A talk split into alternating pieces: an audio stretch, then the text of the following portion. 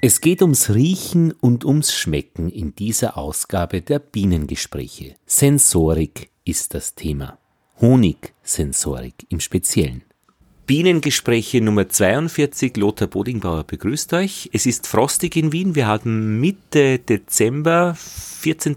Dezember 2018 und ich bin zu Gast bei Klaus Dürschmidt. Danke für die Einladung. Bitte gerne. Klaus, wir sind bei dir an der BOKU, an der Universität für Bodenkultur, in einem, äh, es ist kein Trakt, es ist ein ganzer Gebäudekomplex am Donaukanal, der sich mit Lebensmitteln beschäftigt. Lebensmitteltechnologie, oder? Also das Department heißt äh, äh, Department für Lebensmittelwissenschaften und Technologie und beides wird da eben behandelt. Äh, die technologische Verarbeitung von Lebensmitteln, von Rohstoffen und die wissenschaftliche Untersuchung, äh, chemisch, physikalisch, mikrobiologisch klarerweise und auch sensorisch. Das heißt die Beschreibung der Produkte mit Hilfe menschlicher Sinneswahrnehmungen. Und Sensorik wird das Thema dieser Ausgabe sein. Wir werden sprechen, was Sensorik eigentlich ist, äh, welches Vokabular man da verwendet, worum geht's eigentlich bei der Sensorik. Und ich habe auch Honig mitgebracht, dass wir die Honigsensorik besprechen. Äh, du hast jetzt gerade gesagt, äh, bevor ich eingeschaltet habe, du hast eine Art kennengelernt, äh, ein Honigbrot zu essen, die sich unterscheidet von dem, was du bisher gekannt hast. Ja, von meinen sehr äh, küchentechnisch orientierten Cousins aus Linz habe ich vor 30, 40 Jahren kennengelernt, dass man den Honig eben einfach nicht nur aufs Brot streicht, und auch nicht nur auf die Butter, sondern Butter und Honig vermischt, sodass das so eine ganz äh, besonders viskose Masse ist, die weniger fließfähig ist als der Honig, besser am Brot bleibt und äh, weitaus größere Cremigkeit hat, als wenn man nur Honig auf Butter oder Honig auf Brot hat. Schmeckt ganz hervorragend und eigentlich sollte man, denke ich, fast so versuchen, mal so ein Produkt zu entwickeln, so eine Mischung aus Butter und Honig. Das ist interessant. Ähm, meine Frau macht das immer schon so äh, und ich mache es immer schon anders. Also eben die erste Version eine äh, Schicht Butter und eine Schicht äh, Honig.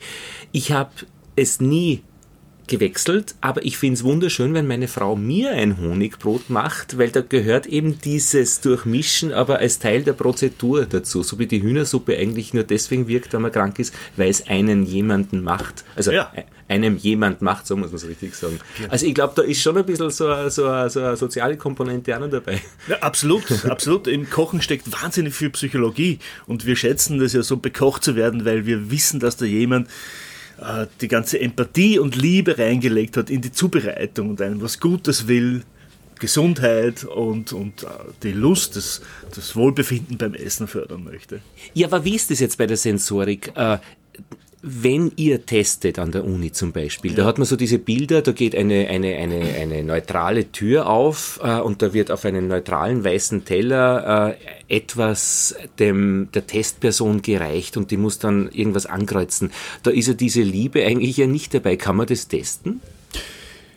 Ja, also Wie einen das Honigbrot macht. Ein ganz anderer Zugang, der, äh, den die Sensorik da verfolgt. Also prinzipiell hat man mit der Sensorik versucht herauszufinden, wie gut äh, neu entwickelte Lebensmittel, modifizierte Lebensmittel den Konsumentinnen und Konsumenten schmecken. Wie gut die ähm, hedonisch bewertet werden. Was? Hedonisch? hedonisch. Lust, oder? Ja, die, die Lust betreffend. Das heißt, Hedon Hedonismus ist Lust. ja, genau. Ah, Hedonismus, Hedone ist griechisch die Lust und äh, die, äh, das Fachvokabel für diese Lustwahrnehmungen sind hedonische Wahrnehmungen. Ich muss mir das, das bemerken. Wie, wie, bewerten Sie meinen Honig hedonisch? Ja, genau. okay. Damit kann man schon mal punkten. Weil, weil dieses Lustvolle eben wirklich auch der Grund ist, warum wir essen. Wenn das keinen, genau. äh, keine Freude macht, dann würden wir nicht wirklich, also äh, das, die Natur muss mit uns was machen, dass wir essen. Ja, natürlich. Äh, wir brauchen diesen positiven Anreiz des Wohlgeschmacks, der Lust, die wir da empfinden, damit wir mehr davon essen, also immer wieder essen. Und zum richtigen Zeitpunkt auch essen, ist vielleicht auch ein wichtiger Punkt. Ja, ja. Nämlich dann, wenn wir diese, diesen Rohstoff, diese äh, Makronährstoffe auch wirklich brauchen. Das sagt man ja auch. Ich habe jetzt Lust auf eine Banane oder Lust auf ein Honigbrot. Ja. Lust. Ja. Genau, aber das ist praktisch, äh, das testet man dann eben diesen hedonischen Aspekt. Genau, das ist der hedonische Aspekt, äh, den man an Konsumentinnen und Konsumenten misst. Also da fragt man die Konsumenten einfach, wie äh, sagt ihnen dieses Produkt insgesamt zu, wie, wie, wie finden sie den Geschmack, wie finden sie den Geruch, wie das Mundgefühl, die Textur etc., den Nachgeschmack. Und damit haben wir schon ähm, äh, wichtige Information über äh, die Akzeptanz des Produktes. Wird er das jemals wieder kaufen, wann es einmal gekostet hat? Ja oder nein? Äh, wie lang wird ihm das schmecken? Wie viel kann er maximal davon essen? Viele Fragen kann man damit beantworten. Aber die andere Frage ist natürlich, eine mehr analytische. Wie, in welchen sensorischen Dimensionen kann man das Produkt beschreiben? Und dafür braucht es eben nicht Konsumentinnen und Konsumenten, sondern äh, ausgewählte, trainierte Testpersonen, die versuchen in einer möglichst objektivierten Art und Weise die Produkte zu beschreiben. Die sagen nichts darüber aus, wie gut das Produkt schmeckt, sondern die sagen nur etwas darüber aus, hat diese und jene Merkmale, süß, sauer, salzig, was immer, und zwar in dieser und jener Intensität. Ob das jetzt zu süß ist oder zu salzig, beurteilen die in keinster Weise. Und dafür braucht es eben ein relativ nüchternes wissenschaftliches Ambiente, damit all diese Einflussfaktoren ähm, zumindest immer gleich sind, wenn schon nicht ausgeschaltet worden sind. Wenn ich das richtig verstehe, das ist also die eine Gruppe äh, der Tests, äh, wo man eben Akzeptanz und diesen hedonischen Aspekt, äh, werde ich das wieder essen oder kommt das gut an am Markt dann letztlich. Mhm. Und die andere Gruppe ist, ist, die ist das zu beschreiben, das Deskriptive. Da sind wahrscheinlich Linguisten auch dabei, oder? Weil das Vokabular ist ja da äh, äh, eigentlich äh, das Um und Auf. Wie rede ich darüber? Also in Wahrheit, ich meine, es gibt natürlich Linguisten in der Sensorikforschung, aber das ist ein kleiner Teilbereich der Sensorik, würde ich sagen. Äh, die, die Sprache zur Beschreibung der Produkte wird in der Regel äh, von diesen Panel, so nennt man diese Prüfgruppen, äh, selbst entwickelt. Oder es gibt bereits in der Literatur eine Liste von Vokabeln, die, die sie sinnvoll erwiesen haben, dann wird man auf die zurückgreifen. Aber meist gibt es dieses, äh, dieses Set an Deskriptoren, wie man diese beschreibenden Merkmale nennt, nicht und dann entwickelt das Panel das selbst. Und ist da auch so eine Skala dabei dann von 0 bis 10, also äh, säuerlich von 0 bis 10, also ganz wenig, ganz viel? Genau, diese Merkmale werden dann quantifiziert auf äh, Skalen. In der Regel werden da mm, also unstrukturierte Linienskalen verwendet. Die haben äh, statistische Vorteile, da kann man Mittelwerte, Standardabweichungen, solche Dinge rechnen man kann also äh, da sehr äh, fortgeschrittene statistische Methoden dann anwenden zur Auswertung der Daten. Aber ja, die werden quantifiziert auf solchen Skalen, äh, meistens halt von nicht vorhanden bis überaus intensiv oder extrem intensiv.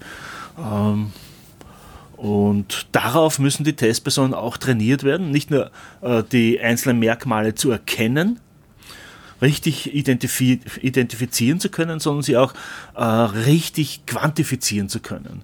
Das ist ein wesentlicher Schritt im Aufbau so eines Panels, äh, sicherzustellen, dass alle die gleiche äh, Reizintensität als gleiche Wahrnehmungsintensität beschreiben, also gleich, äh, ungefähr gleich auf dieser Skala beurteilen. Verstehe, das heißt, die müssen sich dann auch abgleichen. Also die, die gibt es wahrscheinlich so eine Norm, äh, Schokolade, nicht Schokolade, aber enorm, äh, ich meine Zucker, wahrscheinlich äh, Haushaltszucker in einer ganz bestimmten Körnung und, und äh, Feuchtigkeit, kriegt jeder auf den Mund und dann sagt man, das ist jetzt 10 süß.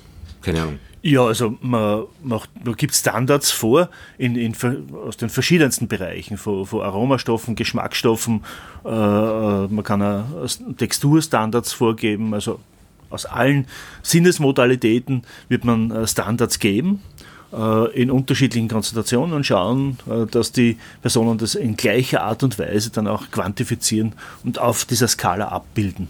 Da gibt es einen Wissenschaftler, der äh, lässt sich von allen Insekten, die es gibt, stechen, also von allen Stechenden.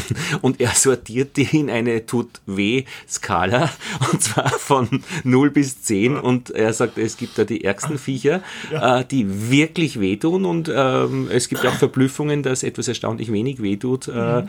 ähm, aber das ist auch eine Herausforderung eben. Ja, das glaube ich äh, ziemlich masochistisch geprägte.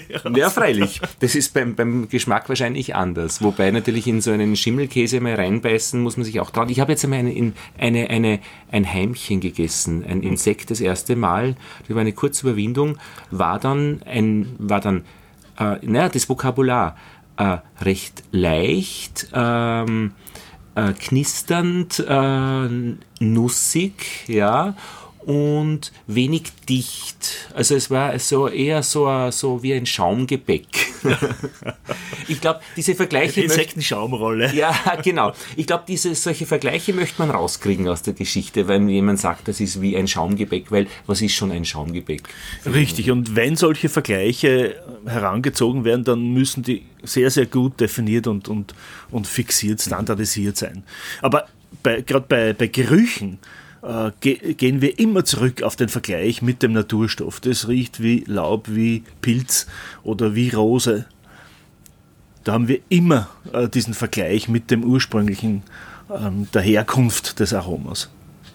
Mhm. Ich habe noch gerade mit Wissenschaftlern gesprochen, die auf einem Kometen äh, gelandet sind und die haben die Chemikalien dort bestimmt und da haben dann Künstler diese Chemikalien äh, aufgetragen auf eine Postkarte ähm, und äh, um den Geruch des Kometen dort festzuhalten. Und wenn man die Postkarte reibt, dann und es riecht wie, und jetzt ist der Vergleich am Klo in der Kettenbrückengasse, äh, beim Naschmarkt. Das sind diese blauen WC-Steine, die da drinnen sind und so riecht der Komet Geremenkov äh, so und so. Ja. Schockierende Vorstellung, wir haben immer so ja, ja. ganz andere Vorstellungen von Himmelskörpern. Wirklich, ja, also. Ähm, und eben, wie, wie riecht der Weltraum? Also, äh, das ist auch äh, die Frage, die Astronauten, wie riecht es auf der, auf der Raumstation? Also, so dieses Metallische wird oft beschrieben, mhm. ähm, die, die, die dort waren. Jetzt, ähm, diese Frage nach noch einmal, wer macht mir das Honigbrot und verschmiert die Butter mit dem Honigkomponente? Die wäre dann so im ersten Teil, wenn jemandem etwas gut schmeckt, äh, dann geht das ja auf eine Erinnerung möglicherweise zurück, die er in seiner Kindheit erlebt hat äh, und da hat ihm jemand dieses Butterbrot so gemacht und die, die Komponente der Liebe wird da wieder aktiviert, wenn er das später in einer Testsituation wieder kriegt. Also die Entstehung von ähm, Präferenzen und Aversionen ist, ist eine recht komplexe. Wir werden im Grunde äh, mit äh, ganz wenigen Präferenzen geboren und mit kaum Aversionen. Äh, das äh, ist eine Präferenz äh, für Süßes, absolut bestimmende Präferenz mhm. für Süßes und Aversion gegen Saures und auch Bitteres. Und diese beiden ähm, äh, Substanzgruppen, die prägen dann auch ähm, unsere äh, Präferenzen und Aversionen gegen Aromen aus, aus Lebensmitteln, Gerüchen von Lebensmitteln. Durch Verknüpfung mit dem positiven, mit der positiven Süße lernen wir, dass Vanille außerordentlich angenehm ist und äh, äh, dass bestimmte äh, Dinge wie, wie Essig in der Form nicht trinkbar sind, weil sie viel zu sauer sind und, und, und äh, schmerzhaft regelrecht sind. Also das, diese angeborenen äh, zwei äh, Bedeutungsmuster werden dann durch Lernprozesse überformt. Das können Assoziationen mit äh, dem Aroma sein, äh, positive Assoziation Süßaroma oder negative Bitteraroma. Oder andere Assoziation halt über äh, Situationen, in denen man sich angenehm fühlt, äh, aufgehoben fühlt, äh, geborgen fühlt. Oder äh, Situationen, wo man soziale Akzeptanz findet, Beispiel Bier trinken. Äh, als Jugendlicher muss man irgendwann einmal Bier trinken und Alkohol trinken, um dazuzugehören. Und das, das, dieses positive Erleben, äh, dass man dann dazugehört, überträgt sich dann auf die Interpretation der sensorischen Wahrnehmung, sodass wir das dann irgendwann mal in der Form schätzen, obwohl es eigentlich bei der ersten Konfrontation Aversionen auslöst und fast schon Ekelgefühle. Das könnte man ja sagen, die Leute, die heute die schon heute, also die, die älter sind und kein Bier mögen, haben einfach nie äh, eine schöne Zeit mit ihren Freunden verbracht, Bier trinkend. Ja, ganz richtig. Äh, wir essen ja auch nicht, was uns schmeckt, sondern es schmeckt uns, was wir zu essen gelernt haben. Das ist also eine völlig andere Sicht der Dinge. Äh, man spricht ja oft von der kopernikanischen Wende in der, in der, in der Sensorik. Ähm, das ist tatsächlich so, dass wir äh, das, das man, man nennt es auch den Mere-Exposure-Effekt äh, oder Liking-by-Tasting-Effekt, das, dass wir essen, immer wieder essen, immer wieder essen müssen vielleicht auch. Als Kind wird man mehr oder weniger gezwungen, das zu essen. Kohlsprossen. Kohlsprossen von mir aus, ja. ja. Und ähm, äh, nach x-facher Wiederholung äh, schlägt dann äh, diese anfängliche Skepsis oder, oder Neutralität in ein ähm, in in Wohlbefinden um, in einen Wohlgeschmack, vor allem dann, äh, wenn keine negativen äh, Folgen für die Verdauung oder das Wohlbefinden auftreten. Wenn die auftreten, dann kommt es zu einer Aversion, das nennt man das Geschmacksaversionslernen. Äh, unser Körper, unser, unser Gehirn in erster Linie, äh, interpretiert also Gerüche, die und Geschmäcker, die äh, in, innerhalb einer gewissen Zeit, innerhalb von 24 Stunden zu einer äh, äh, Problematik im, im Verdauungsbereich, Übelkeit, Erbrechen, Durchfall führen, dann mit der Entwicklung von einer Aversion. Und das ist, folgt völlig unwillkürlich, wir können uns nicht dagegen wehren. Und das geht wie weit rückwärts? Also wenn ich etwas esse und zwölf Stunden später ist mir schlecht, kann ich mich daran erinnern? Mit, ge gelegentlich kann man sich daran erinnern, muss aber nicht sein. Muss das nicht sein, aber, aber geht es automatisch auch ohne, ohne Hirn? Also dass, es, dass sich der Körper daran erinnert? Der Körper nicht, man, man braucht das Gehirn dazu. Braucht man schon. Ja, also ich Gehirn muss sagen, okay, Mist, das war jetzt irgendein Burger, den ich, vorge den ich gestern gegessen habe. Das Gehirn braucht es, braucht kein Bewusstsein. Also, Ach es, so, es braucht auch, kein Bewusstsein. Es braucht kein Bewusstsein, aber, aber ah, der Gehirnstamm Alles klar. braucht, der dafür zuständig ist, dass diese Verknüpfungen hergestellt werden. Aber wenn es mir gar nicht bewusst ist, kann es trotzdem sein, dass es eine Verknüpfung gibt? Ja, die, das, die Regel ist es sogar, dass wir kein Bewusstsein davon ah. haben. Wir, uns schmecken bestimmte Dinge und wir haben keine Ahnung mhm. warum. Und das ist eben darauf zurückzuführen, dass äh, gelegentlich halt solche Verknüpfungen auftreten, äh, dass man was gegessen hat und am nächsten Tag ist einem schlecht. Mhm. Da muss gar nicht dieser Geschmack dieses Lebensmittels verantwortlich mhm. gewesen sein dafür, aber unser Gehirn mhm. äh, stellt automatisch die Verknüpfung her. Man nennt es oft die, das Sauce Bernays-Phänomen. Äh, das hat ähm, ein berühmter Physiker, wie heißt der schnell, Feynman. Ja, äh, Richard, Fe das kommt immer bei unserem ehemaligen Bundeskanzler, Feynman oder Feynman. Äh, Richard Feynman. Ja, Richard, Feynman, Richard Feynman, genau. ja, ja. Ich glaube, der war das. Äh, der hat diese Anekdote erzählt, äh, nach der das äh, Phänomen als Sauce-Bernays-Phänomen mhm. bezeichnet worden ist. Und zwar ist er da mit seiner Frau abends in die Oper gegangen, Wagner. Und, mhm. ähm, und äh, sie sind halt ähm, äh, Essen gewesen, großes Essen, Vorspeise, Hauptspeise, Nachspeise, haben Sekt dazu getrunken, haben den Wagner gehört und äh, waren dann auf einen Absacker und alles war wunderbar. Und am nächsten Tag hat der äh, Feynman halt äh, Durchfall und Schwindel ist am schlecht, er hat Fieber und er ruft am Institut an und sagt, er kann nicht kommen, er ist völlig am Boden zerstört, er hat gestern äh, irgendwas Falsches gegessen, es war wahrscheinlich die grausliche Sauce Bernays da bei dem, äh, bei dem Steak. Und die sagen, na, es ist das halbe Institut nicht da, es ist offensichtlich ein Virus, das da im Umlauf ist. Nichtsdestotrotz hat der Robert Feynman äh, nie mehr wieder äh, diese Sauce Bernays essen können, das hat ihm geekelt vor ihr. Also trotz des Wissens, dass äh, mhm. diese Sauce Bernays nicht der Auslöser äh, dieser Pro Probleme im Magenbereich äh, war, hat er hat sein Unbewusstes diese Verknüpfung hergestellt. Seltsames, komisches, schleimiges Lebensmittel, wahrscheinlich Verursacher äh, der Problematik, die du jetzt hast. Mhm es war nicht die, der Wagner, der den Ekel ausgelöst hat ja, ja. und nicht seine Frau. Aber das ist eine ganz starke Geschichte. Ich kenne es noch ja. von meinem Kind, das hat er mir irgendwann gespieben, nachdem es Hühnchen gegessen hat und es war dann wirklich nicht möglich, dass man dem äh, irgendwas vom Huhn wieder gibt. Das Phänomen beobachtet man äh, bei Kindern, die Chemotherapie machen, wenn man denen ähm, äh, nach, der, nach der Injektion dann Speis also Eis gibt, dann entwickeln die tatsächlich Aversion gegen ah. Speiseeis, was natürlich dramatisch ist ja, und ja, ja. höchst ungewöhnlich für Kinder. weil ihnen einfach schlecht ist von der Chemotherapie mhm. und das wird vom Gehirn intuitiv automatisch verknüpft mit dem Speiseeis dann. Das soll man ihnen besser wahrscheinlich dann Kohlsprossen ja, geben, was sie sowieso nie essen würden. Oder, oder irgendwas, das ernährungsmedizinisch nicht so günstig ist. Ja. Ah ja. Ähm, bei Ratten kann man das ebenfalls erzeugen, ganz leicht. Das ist also offensichtlich ja. ein ganz ein basaler Mechanismus der Entstehung von Aversionen. Ja? Also ja. weil, weil äh, wenn die, die äh, gesagt haben nach so einem Erlebnis, ah, das essen wir fröhlich weiter, das die haben dann meistens ja. die richtige haben, Probleme gekriegt. Die haben und, und spielen nicht mehr mit in der Evolution. Na arg, ja. Ähm, ja, jetzt wäre es doch interessant, wie du dazu gekommen bist, äh, Klaus, weil ähm, du bist ins Gymnasium gegangen äh, und hast dann angefangen in Wien zu studieren wahrscheinlich an der Bodenkultur. Ja. Was hast du da gemacht? Wie bist du zur Sensorik gekommen? Ich glaube, ich bin zur Sensorik gekommen bereits als Kind. Ich habe äh, wahnsinnig gern gegessen und auch gekocht. Ja. Kochen war eine meiner Leidenschaften. Ja. Schon als Kind habe ich, bin immer um 6 Uhr aufgestanden und habe groß Frühstück gekocht. Eierspeis mit Speck und was der Kuckuck was alles. Im Sommer habe ich mir Vanillekipferl zur Überraschung meiner Eltern gekocht und so. Und ich wollte eigentlich immer wissen, was passiert da eigentlich beim, beim Zubereiten der Lebensmittel? Wie, was passiert, wenn das Fleisch gegart wird? Warum schaut das ganz anders und warum schmeckt es so wahnsinnig gut plötzlich? Mhm. Also das war ein, ein zentraler Punkt.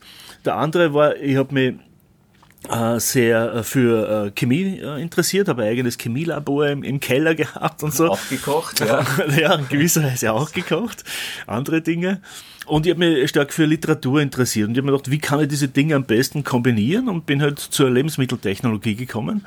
Und ja, und ähm, das habe ich studiert und hab, das hat dann die Möglichkeit ergeben, äh, einen Assistentenposten anzunehmen und gleichzeitig, das war 1996, als die Boko vor der Türkenschanze in die Mutgasse übersiedelt ist, das Sensoriklaber zu übernehmen, das da äh, gebaut worden ist. Und das war halt äh, ideale, idealer Einstieg ins Thema. Mhm.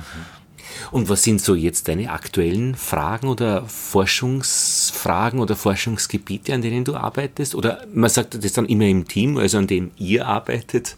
Ja, also äh, ursprünglich war die Sensorik äh, sehr, sehr stark auf ähm, äh, die sensorischen Wahrnehmungen fokussiert. Man ist davon ausgegangen, dass sensorische Wahrnehmungen das Verhalten, das Konsum-Essverhalten äh, ganz stark beeinflusst. Und das hat natürlich einen starken Einfluss, aber es gibt viele andere Aspekte, die ebenfalls noch äh, verhaltenssteuernd wirken. Dazu gehören Emotionen vor allem, Erinnerungen, Assoziationen, welche Bedeutungen äh, Lebensmittel mh, zugewiesen bekommen. Und mit einigen dieser Aspekte beschäftigen wir uns halt jetzt auch. Ähm, mit Emotionen beispielsweise, was lösen Lebensmittel oder sensorische Reize für Emotionen aus. Wir verwenden dafür sogenannte Face Reader, äh, Geräte, mit denen äh, der emotionale Gesichtsausdruck quantifiziert werden kann. Wie stark ist das Lächeln, wenn ein bestimmter Honig verzehrt wird? Oder wie stark ist das Ekelgesicht, wenn verdorbene Banane gezeigt wird? Also emotionale Reaktionen auf sensorische Reize. Äh, das andere äh, sind ähm, ähm, ist das Blickverhalten von Testpersonen. Wie äh, schauen Personen auf Lebensmittelprodukte? Welche Elemente schauen sie immer wieder an? Wo schauen sie nie hin? Und wie ist dieses Blickverhalten mit Auswahlverhalten äh, verbunden? Äh, kann man aufgrund des Blickverhaltens, wenn mehrere Optionen eines Lebensmittels vorhanden sind, bereits auf das Auswahlverhalten schließen? Da gibt es eben gewisse Hinweise, dass das möglich ist. Also wir können schon mit über 90-prozentiger Wahrscheinlichkeit darauf schließen, welche Produktvariante gewählt wird aufgrund des Blickverhaltens. Aber man kann natürlich auch ganz andere Dinge diesbezüglich untersuchen. Äh, beispielsweise gibt es äh, äh, einen signifikanten Unterschied im Blickverhalten von Männern und Frauen auf äh, vor allem verdorbene Lebensmittel. Äh, Frauen äh, sind da offensichtlich weitaus sensibler im Auffinden von verdorbenen Aspekten von Lebensmitteln.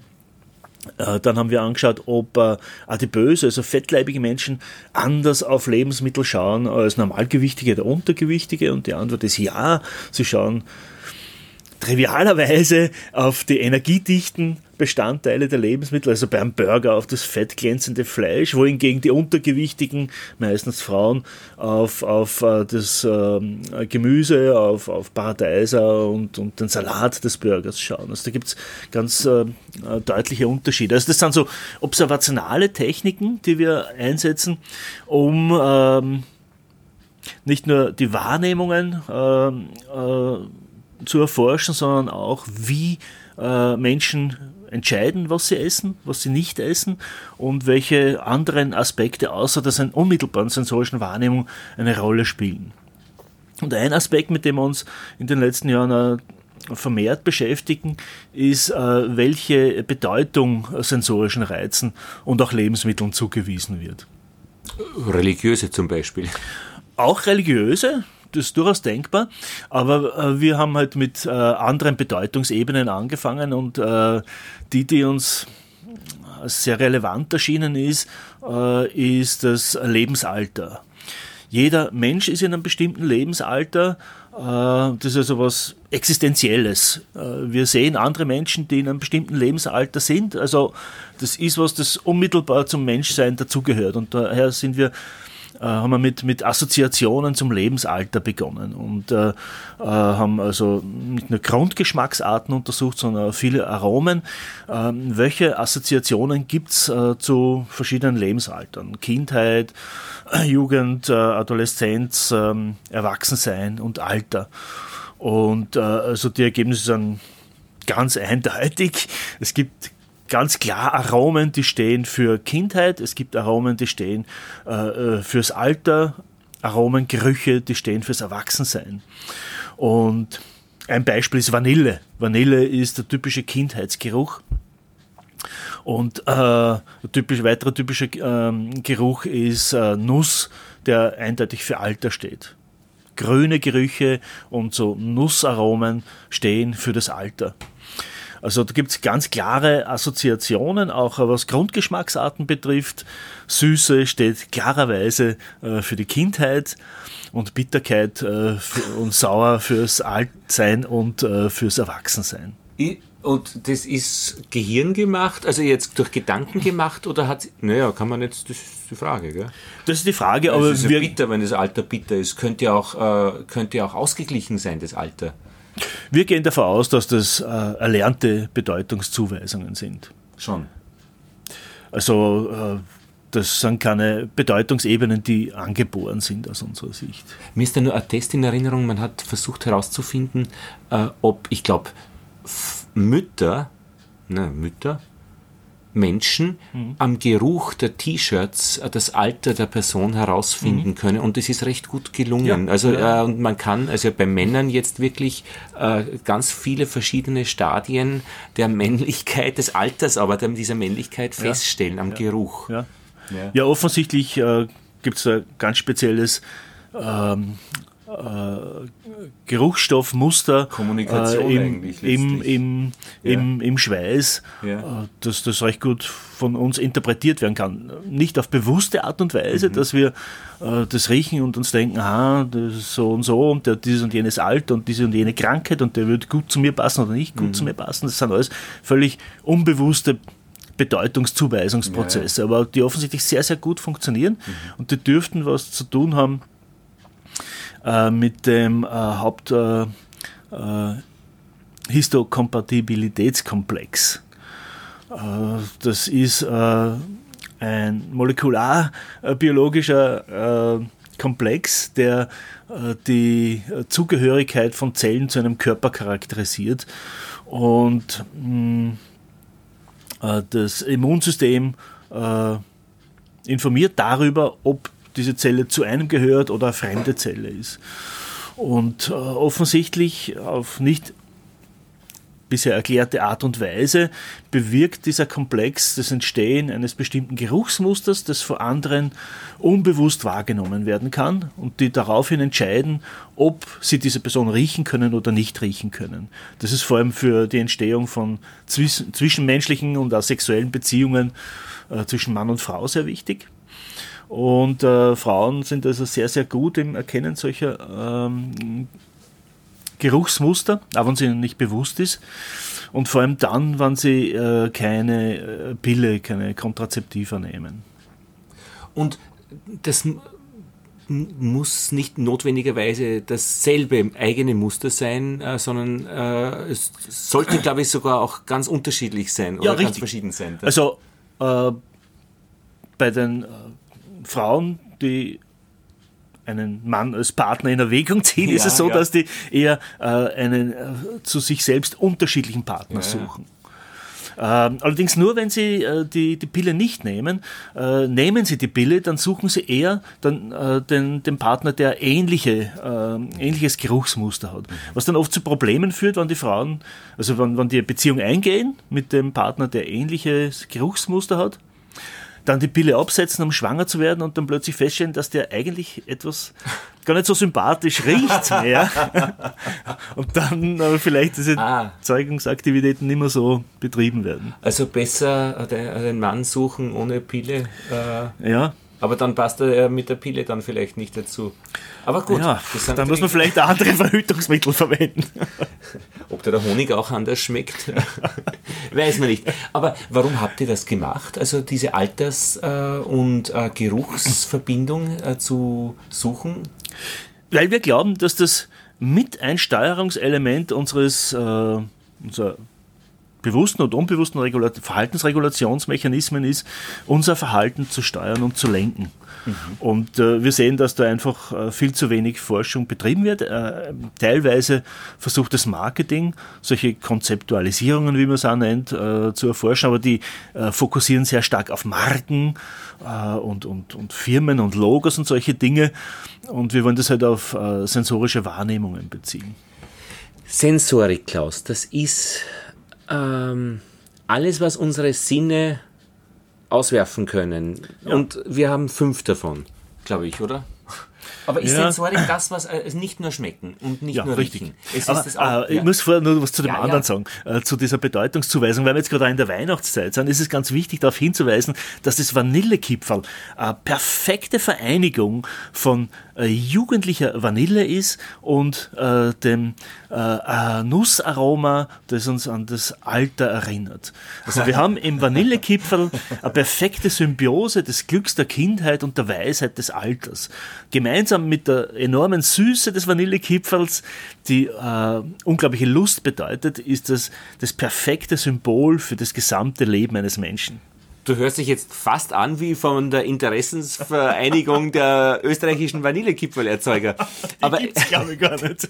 Die könnte man noch machen. Aber äh, da bin ich ganz bei dir. Und es ermöglicht wahrscheinlich auch allen diesen verschiedenen Menschen gemeinsam an einem Teller zu sitzen und sie zu essen. Es, das Vanillekipferl schließt niemanden aus. Das Vanillekipferl schließt niemanden aus, schließt alle ein. Daher auch diese Rundung und diese ja. Öffnung, man kann das also leicht betreten und nehmen ja. und ist für alle perfekt. Und auch, ich glaube, äh, von der äh, ähm, die Art, es zu essen. Ich meine, einige lecken das, den Staubzucker runter mhm. und knappern dann vom Rest äh, oder andere stecken es zur Gänze in den Mund. Also ist das auch irgendwo äh, dabei bei Untersuchungen? Wie man die Prinzenrolle, da, zum Beispiel, da dreht man manchmal das Keks auf oder die Mannerwaffel. Wie mhm. isst man Mannerwaffel? Ja, ja. Also stückelweise ist, das, ist das ein Thema? Also wie man das ist ein Thema, äh, ist bei uns am Institut kein Thema, ja. aber äh, bei Kollegen in Wacheningen in den Niederlanden beispielsweise ist das ein, ein starkes Thema. Wie verzehrt man Lebensmittel? Nicht nur auch, ja, in, ja. in, dem Sinne, wie man es in die Hand nimmt und zerlegt und bricht, sondern auch, wie man es oral prozessiert.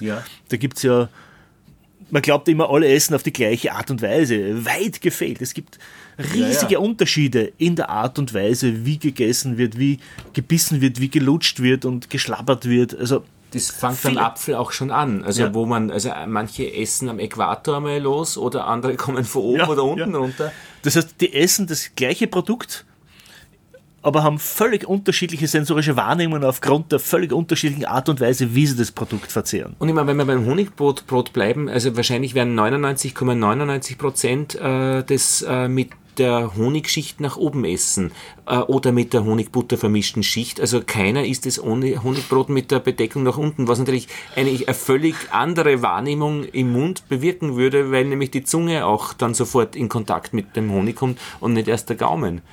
Das ich jetzt gleich ausprobieren, wenn ich reinkomme. Na, und ich schaue ja so gern eine Netflix-Serie, äh, die heißt Japanese Style Originator, wo man äh, lernt, und zwar die Japaner lernen das, diese Show anschauen. Das ist so eine Quiz-Show, die ganz viele Elemente hat, äh, so Dokumentationsstellen, also wie ein Lebensmittel produziert wird. Und irrsinnige Bandbreiten von Lebensmitteln werden vorgestellt. Und da ist dann auch immer wieder mal die Frage des Sushi mit dem Fisch nach unten essen oder äh, mit dem Fisch nach oben und den Reis nach unten. Und das ist gar nicht klar. Und äh, Spitzen-Sushi-Köche, äh, der eine macht so, der andere so. Mhm. Also äh, da ist einiges drinnen. Ja, natürlich. Und ich meine, wenn man ein aufregendes Lebensmittel entwirft, dann wäre natürlich auch das Dekonstruieren des Lebensmittels äh, schon eine interessante Sache. Und die Mannerschnitten die können großen, das, Die ja. großen Firmen, die beschäftigen sich alle damit. Nestle, Unilever, äh, die, die ähm, komplexe Lebensmittel produzieren wollen und komplexe, sensorisch komplexe Lebensmittel Ja. sind langfristig erfolgreiche Lebensmittel. mh, äh, Kann ich da irgendwelche Marken Absolut, wir sind da völlig Toffee, frei. Toffifee beispielsweise. Ja. Ja, Äh, das ja, gibt es seit rund, unten, 40 Jahren. weich, Genau. ja. Das hat ähm, äh, extreme texturale Komplexität. Außen diese, ähm, diese klebrige Masse, dann innen die äh, ganz rasch schmelzende Schokolade, dann eine Nuss drinnen, die so knackig ist und zer- zerbissen werden muss, dann noch eine harte Schokolade, oben ein Plätzchen, das später dann erst zerknackt wird. Also da, über eine sehr lange Zeit Ja, hat man ja. da unterschiedlichste sensorische Wahrnehmungen. Und genau das ist es, was Produkte interessant macht, Ja. was sie, was sie davon abhält, langweilig zu werden und man die daher immer wieder gern isst. Sehr interessant. Und ja, das Ohr ist auch dabei. Ich meine, äh, diese Sensorik, also die hat wirklich alle Sinne. Genau, es geht um alle Sinneswahrnehmungen. Ähm, bekannterweise haben wir weit mehr als fünf äh, Sinnessysteme. Äh, Systeme. Na, nicht bekannterweise. Nicht also, also sehen, äh, hören, das ist einmal so. Äh, was man fühlt, äh, also durch Tasten, das ist das Ja. dritte. Und dann Ja. hätte man noch riechen und schmecken und Ende meiner Fantasie. Oder wie Ja, da gibt es doch noch einige andere Sinnessysteme. Also diese, diese fünf äh, Sinnessysteme, die beruhen auf antiken Okay. Vorstellungen, ähm, dass sie der Makrokosmos irgendwie im Mikrokosmos widerspiegeln sollte und so weiter. Und äh, da hat die Fünfzahl eine wahnsinnig große Bedeutung gehabt. Wir haben fünf Finger, fünf Zehen, wir haben unser Körper hat fünf Ecken und daher hat sie angeboten, auch äh, fünf Sinnessysteme zu konstruieren. In Wahrheit haben wir wahrscheinlich Dutzende Sinnessysteme. Ähm, allein äh, der, äh, die texturale Wahrnehmung, also das äh, Ergreifen, das Fühlen des Lebensmittels, besteht aus mehreren äh, Sinneseinheiten. Allein die Temperaturwahrnehmung besteht aus drei Sinnessystemen, die völlig unabhängig voneinander sind, also unterschiedliche das? Sinnesorgane hat. Es gibt ein eigenes Sinnessystem für die Kältewahrnehmung, ein eigenes Sinnessystem für die Wärmewahrnehmung, die geht bis 45 bis 50 Grad und über 50 Grad äh, nimmt dann äh, die äh, Temperaturschmerzwahrnehmung. Das heißt, allein dieses ähm, äh, Sinnessystem, das uns subjektiv äh, als eines erscheint, besteht aus drei Elementen, die eigentlich unabhängig voneinander sind. Dann äh, ein Sinnessystem, das im, im chemischen Bereich angesiedelt ist und bedauerlicherweise überhaupt nicht bekannt ist, äh, obwohl es so zu unserem alltäglichen Genuss beim Lebensmitteln beiträgt, ist das trigeminale äh, Sinnessystem. Trigeminale. Trigeminal, Trigeminus, äh, der Drilling. Äh, der Drillingsnerv oder der Nervus trigeminus, der innerviert unsere Gesichtshälfte in drei großen Nervenästen, daher Drillingsnerv oder Trigeminus. Und äh, freie Nervenenden dieses Nervs äh, sind in den Schleimhäuten der Mundhöhle, der Nase und der Auge und des Auges. Und was löst dieser Nervus trigeminus dort aus? Ganz tolle äh, Wahrnehmungen äh, bezüglich des Prickelns, der Schärfe, ähm, äh, des Brennens. Chili beispielsweise ist kein, keine Geschmackswahrnehmung, sondern eine trigeminale Wahrnehmung. Eine Reizung des Nervus trigeminus. Der Nervus trigeminus ist äh, stark multimodal, das heißt, er wird nicht nur chemisch erregt durch chemische Substanzen im Lebensmittel, sondern auch über Wärme, Hitze, aber auch durch Vibrationen, Stechen. Das kann alles den, diesen Nervus trigeminus erregen. Und umgekehrt dann, dass man dann dabei weint, wenn man eben so was Scharfes hat oder äh, das, weil es halt zusammenhängt. Genau, der Nervus trigeminus äh, löst immer äh, sehr starke physiologische Reaktionen aus, weil er äh, anzeigt, dass da ein irritierender Stoff, ein irritierender Reiz vorhanden ist. Irgendeiner, der so schädigend sein könnte. Und daher reagieren wir im Mund mit starker Speichelproduktion, in der Nase, äh, wenn wir also irgendwas äh, sehr Scharfes ähm, einatmen, wie, wie Säure oder Ammoniak. Die unmittelbare Reaktion ist Apnoe, dass wir sofort stoppen, einzuatmen. Wir atmen nicht mehr. Und, beim- hat es einen Sinn, äh, nicht einzuatmen? ja, natürlich, Weiß nicht. um, um die Schädigung zu verhindern. Und äh, beim Zwiebelschneiden, das ist eine Reaktion des Nervus trigeminus, äh, die Reizstoffe in in, in der Zwiebel reizen die Schleimhäute des Auges und das Auge versucht, diese äh, Reizstoffe zu beseitigen durch Tränenproduktion. Also dieser Nervus trigeminus, das Prickeln des Biers, das Prickeln des Sekts, das ist als eine trigeminale Wahrnehmung. Und was gibt es sonst noch? Äh, auf, also gibt es sonst noch was? Also an, an, an, an, an, an Sinnen, weil jetzt sind wir gerade beim, echt beim Erweitern. also ich habe noch gehört, äh, und da muss ich hinweisen auf, den, auf die Podcast-Episode Forschergeist, ich glaube Nummer 50, äh, äh, ein Duftforscher, der erzählt hat, man hat äh, Rezeptoren für Duftstoffe, nicht nur in der Nase, sondern auch im Knie. Im Knie hat man es aber nicht, dass man sagt, es riecht jetzt gut nach Vanille äh, da unten, sondern man hat keine Zuordnung. Also man hat es ja. nicht bewusst, aber man nimmt äh, Duftstoffe wahr mhm. Äh, und man kann sie mit Duftstoffen extrem gut auch konditionieren. Also wenn man wach ist und man einen Tropfen bestimmtes ätherisches Öl ähm, riecht man dran, dann macht man das zwei, drei Mal und man kann dann umgekehrt äh, diese Wachheit wiederum sich dran erinnern, ja. wenn man das wieder riecht. Aber das habe ich mir gemerkt, also Rezeptoren für Duftstoffe überall auf der Haut. Richtig, offensichtlich äh, geht da die Evolution sehr ökonomisch vor. Also die Entwicklung von Rezeptoren ist eine aufwendige Angelegenheit Aha. und man verwendet die, daher nicht nur äh, im, im, in den Riechsinneszellen, sondern auch in verschiedenen anderen Regionen des Körpers. Also wir haben ungefähr 300 äh, Rezeptoren im Riechepithel, in der Riechschleimhaut und die findet man ähm, in allen mehr oder weniger anderen äh, Geweben des Körpers, in der Niere, in der Lunge und äh, vor allem auch im Verdauungstrakt. Es gibt äh, mhm. äh, Süßrezeptoren im Verdauungstrakt, Bitterrezeptoren im Verdauungstrakt. Und wir wissen alle, dass wir äh, nicht süß und bitter äh, über den Verdauungstrakt schmecken. Und das stellt sich natürlich die Frage, was machen die Rezeptoren dort? Ja, an wen melden sie? Ja, ja, Also wer, wer geht mit ihren Daten um? Also.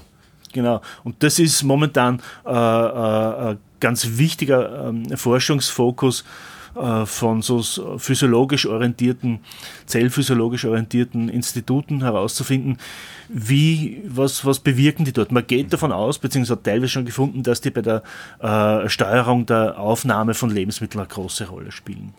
Und äh, diese Sensoren, äh, die filtern ja auch schon, oder? Die liefern ja auch nicht jedes äh, depperte Signal ans Hirn weiter, äh, sondern die, da, da, die Sensoren filtern schon aus was sie melden. Natürlich, wofür wir keine Sensoren haben, das können wir nicht wahrnehmen. Okay, aber wenn ich etwas wahrnehmen kann, aber ich nehme gerade etwas Interessanteres wahr oder so, also praktisch diese Maskierung, ähm, das, das, das, das, das ist so ein Sensor, so ein Geruchssensor liefert ja irrsinnig viel Daten. Ja. Äh, und wenn ich aber gerade was Aufregendes sehe und eventuell äh, die Nase gerade nicht äh, live geschaltet ist in meinem Bewusstsein, keine Ahnung, äh, selektiert da der Sensor schon oder macht es rein das Hirn? Wird immer alles ans Hirn äh, weitergeliefert? Also beim der Geruch ist, ist ein spezielles Kapitel, ja, okay. weil der, der Geruchssinn eigentlich äh, dazu vorhanden ist, Veränderungen anzuzeigen und nicht permanent zu analysieren, was momentan gerade ist. Ach ja, diese Veränderung. Also man, man ja. gewöhnt sich sofort dran, wie es irgendwo riecht und äh, eine Veränderung würde man dann sofort wieder wahrnehmen. Veränderungen würde man sofort wieder wahrnehmen, vor allem wenn es eine Veränderung ist, die problematisch ist, die irgendeine äh, Handlung äh, zwingt, weil es vielleicht ein gefährlicher Geruch ist, es riecht nach Rauch oder irgend sowas. Ich, ich nehme gerade ein bisschen, ich war mit dem Hund spazieren und ich habe ein bisschen Schlamm in, in meinen Schuhen und das ist ganz leicht irritierend mit Hund ein bisschen, also es ist nichts, ich habe jetzt nachgeschaut, ich bin jetzt nicht in die Hundekacke gestiegen, aber es ist ein bisschen eine Irritation bei mir bemerkbar. Also äh, diese Änderung, die kriege ich gerade irgendwie äh, mit. Das muss mir dafür entschuldigen, falls du auch ein bisschen Nein, wahrnimmst. Ich bin verschnupft. Ich okay, dann bin ich beruhigt, ja. das nicht. Aber äh, ja. wenn das ein aversiver, äh, aversiver Geruch ist, ein Geruch, der also irgendwie problematisch erscheint, dann braucht es länger, um den aus dem Bewusstsein auszublenden. Mhm. Aber das äh, gelingt. Und wenn man dann unser Bewusstsein aktiv wieder auf diesen Geruch ja. lenken, dann gelingt es uns schon, den ins Bewusstsein zu rufen, aber es braucht da Anstrengung. Hm. Okay, der Geruch ist was Spezielles, ja. ja. Äh, das ist beim, bei, bei Geräuschen ebenso. Mhm. Äh, innerhalb kürzester Zeit hören wir das Ticken der Uhr nicht mehr. Wir hören das Tropfen des Wasserhahns nicht mehr. Das sind, äh, wer schaltet das weg? Macht das, das der Sensor, der nicht mehr liefert, nein. oder macht das das Gehirn, das nicht mehr verarbeitet? Genau, das macht das Gehirn, das nicht mehr verarbeitet. Das sagt, das ist eine, eine Wahrnehmung, die irrelevant ist, die nicht in dein Bewusstsein drängen muss, weil es bedeutungslos ist. Mhm. Äh, dich zu, keinem, zu keiner Verhaltensänderung äh, auffordert. Die Sensoren liefern nach wie vor, mhm. aber das äh, Gehirn blendet es aus dem Bewusstsein aus. Anders ist es ähm, mit Adaptationseffekten. Ähm, mhm. äh, Geschmacksadaptation beispielsweise. Äh, ich trinke in der, in der Früh gern mhm. Äh, sonntags äh, ähm, einen Kaffee, mhm. süß dann auf eine bestimmte Art und Weise, dass er perfekt gesüßt ist. Trink den, bin zufrieden. Dann esse ich äh, ein ähm, Semmel mit Marmelade drauf. Die Marmelade ist wahnsinnig süß. Meine Sinneszellen adaptieren auf die Süße äh, dieses, dieser Marmelade. Ich trinke von meinem Kaffee er ist nicht mehr perfekt gesüßt, er ist zu wenig gesüßt, mhm. weil meine Sinneszellen auf die Süße der Marmelade bereits adaptiert sind. Das geht rasend schnell, in wenigen äh, Sekunden adaptieren äh, die Geschmackssinneszellen auf die Konzentrationsintensität des jeweiligen Lebensmittels. Gibt es da einen Grund, warum das so ist, den man weiß? Ich meine, ich gewöhnen ja. sich an, an, alles wahrscheinlich. Aber, diese, aber, aber dass das da irgendwann beim Ekel gibt es ja irgendwie so die Erklärung, naja, das schützt mich davor, wieder irgendeinen Blödsinn zu essen. Mhm. Aber warum würde diese, dieses, dieses, ich finde es ja auch verblüffend, ja. Äh, was, es gibt gewisse Dinge, die so gar nicht zusammenpassen. Also man würde wahrscheinlich eben vorm Honigtesten keinen Kaffee trinken und solche Sachen. Mhm. Richtig, ja. Na, ich glaube, biologische Notwendigkeit gibt es bezüglich Adaptationseffekten nicht. Ich glaube eher, ja. äh, das äh, hat äh, biochemisch, molekularbiologische Notwendigkeit. Der Sensor ist nicht in der Lage, permanent äh, zu senden, ja. Äh, das Signal zu senden. Es erschöpft seine Kapazität, ja. das Signal zu senden. Der Körper überlegt sich, oder und die Natur hat sich eh einige Mechanismen überlegt, äh, diese Adaptationseffekte zu verringern. Mhm. Beim Auge beispielsweise. Das Auge äh, vibriert mit einer ähm, ja, genau. gewissen Frequenz ganz leicht, um diese Adaptationseffekte zu verhindern. Wenn man da eine Kontaktlinse hat, die mit einem Spiegel ein projiziertes Bild auf die Wand lenkt, wird innerhalb kürzester Zeit schwarz. Ganz richtig, ja. Mitzittert, das Bild. Genau, wenn das Bild mhm. mitzittert, sieht man innerhalb kürzester Zeit nichts. Oder auch immer, du hast eine grüne Steckdose hinter dir, wenn man die lange anschaut, dann wird man dann die Komplementärfarbe irgendwie abgebildet als Schattenbild sehen. Richtig, das sind auch Effek äh, mhm. Folgen von Adaptationseffekten. Also ich glaube, der Körper versucht in der Regel diese Adaptationseffekte äh, eher äh, hintanzuhalten. Und wir versuchen sie auch beim Essen äh, mhm. zu vermeiden. Äh, erstens, indem wir kauen, und das Lebensmittel äh, im Mund äh, zerteilen, hin und her bewegen. Dadurch ähm, äh, äh, werden die Zellen ja permanent neuen Reizen ausgesetzt. Dann mhm. essen wir viele unterschiedliche Dinge hintereinander oder gleichzeitig im Mund. Das heißt, wir konfrontieren die Sinneszellen im Mund mit äh, sehr komplexen und abwechselnden Reizen, um Adapt Adaptationseffekten entgegenzuwirken. Also wenn man sich überlegt, wie man eine Bratwurst mit Sauerkraut und eine Schnitte Brot isst, da wird man immer schauen, so in dieser Trinität auszugleichen. Ein bisschen äh, Brot, dann wieder ein bisschen Sauerkraut und dann wieder ein bisschen Wurst dazu, ja. aber man wird nicht äh, das Sauerkraut als erster essen und dann das Brot und dann die Wurst. Ganz richtig, ja. Und äh, im, im, im Speisenverlauf oder mhm. in der Begleitung der Getränke mhm. ist es ein ganz wichtiger Aspekt. Der Wein eignet sich als, als Speisenbegleiter wahnsinnig gut, weil er äh, äh, eine große äh, sensorische Komplexität hat. Man riecht und schmeckt dran. Das sind alles Aromen, Gerüche, die in den Speisen selbst nicht vorkommen und daher deadaptiert äh, unser Wahrnehmungssystem wieder und wir sind bereit, andere Speisen oder die gleiche Speise wieder mhm. äh, in, in voller Intensität wahrzunehmen. Aha, so, so quasi ein Reset, äh, äh, wenn man. Wenn man ah, spannend. Trisette. Das Bier eignet sich leider etwas weniger als Speisenbegleiter. Mm, und zwar nicht, weil es äh, nicht auch sensorisch komplex wäre, aber äh, es wird ähm, kühl getrunken. 10 Grad Celsius ist so die optimale äh, Temperatur. Ähm, das ist ein Faktor. Also der Mund wird kühler und dadurch die Wahrnehmungsfähigkeit mhm. geringer. Und zweitens, Bier enthält in der Regel auch Kohlensäure die reizt sehr stark den Nervus trigeminus, dieses Prickeln und Brennen teilweise. Und äh, wenn der Nervus trigeminus gereizt wird, wird die Wahrnehmungsfähigkeit äh, der anderen Geschmackssineszellen ähm, äh, abgesenkt, sodass wir dann weniger wahrnehmen, wenn wir also unmittelbar nach dem Bierkonsum äh, hat man also weitaus höhere Schwellwerte für alle möglichen Geschmackssubstanzen.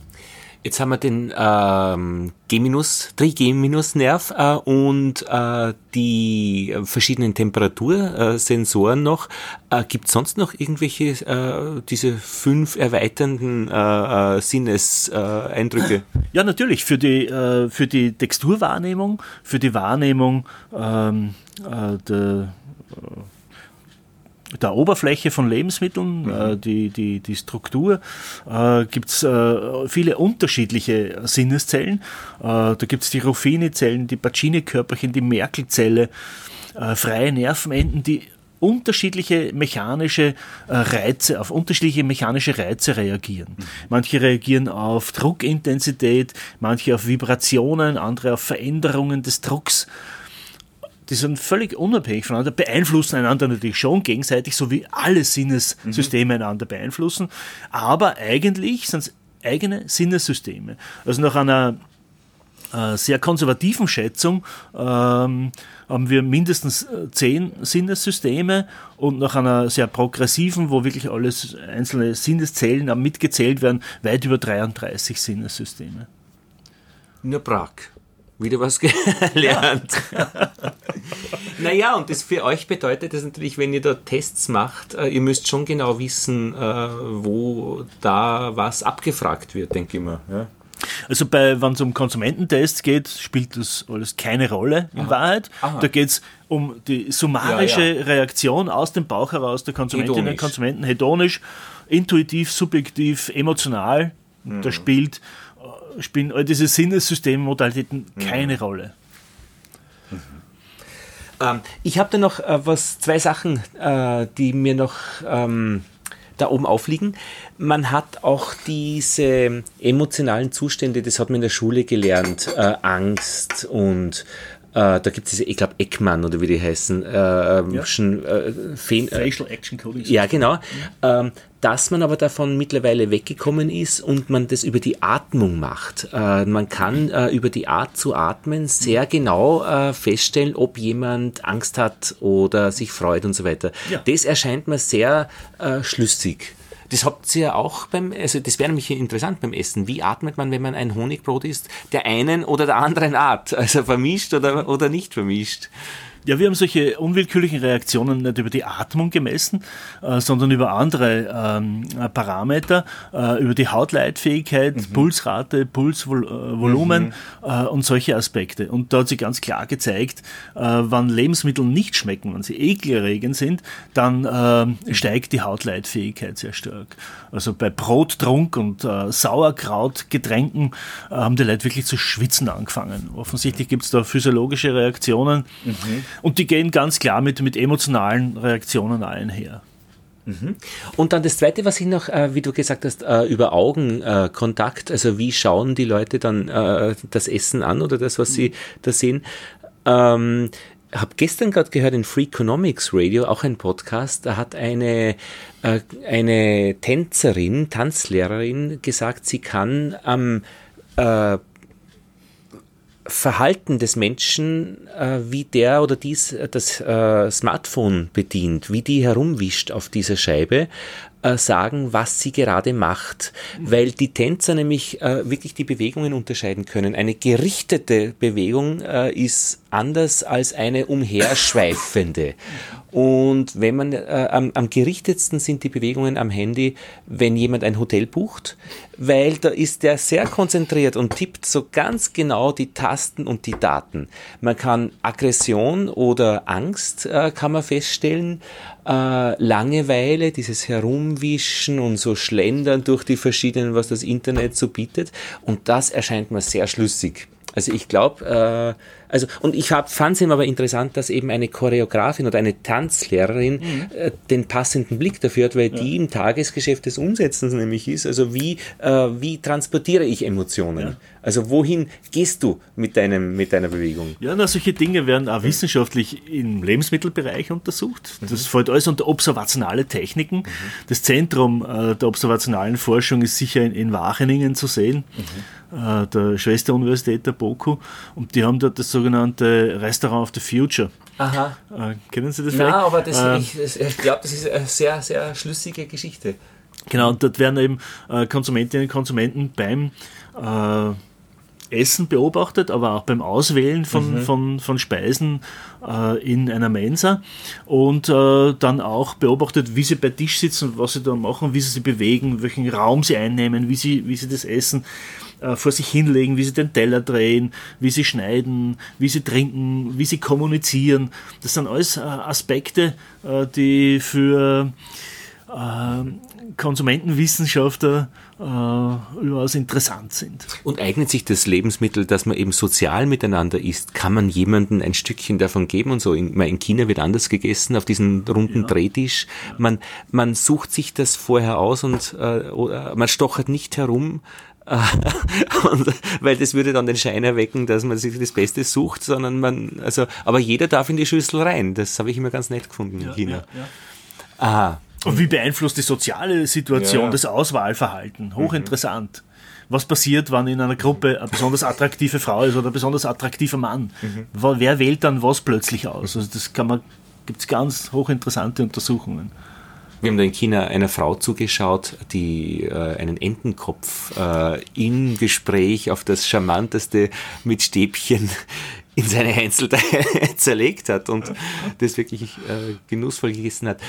Ähm, ja, und mich interessiert noch auch äh, persönlich, wenn ich, äh, ich gehe gerne laufen und gehe gerne auch lang laufen am Wochenende und dann hat man auch ein bisschen Energiebedarf. Und wie bald man dann eigentlich was isst, das ist ganz unterschiedlich und auch die nächsten zwei Tage, also wie man da äh, manchmal ist ist es in zwei Leberkäse immer mit Gurkel alles drin, was man dann braucht.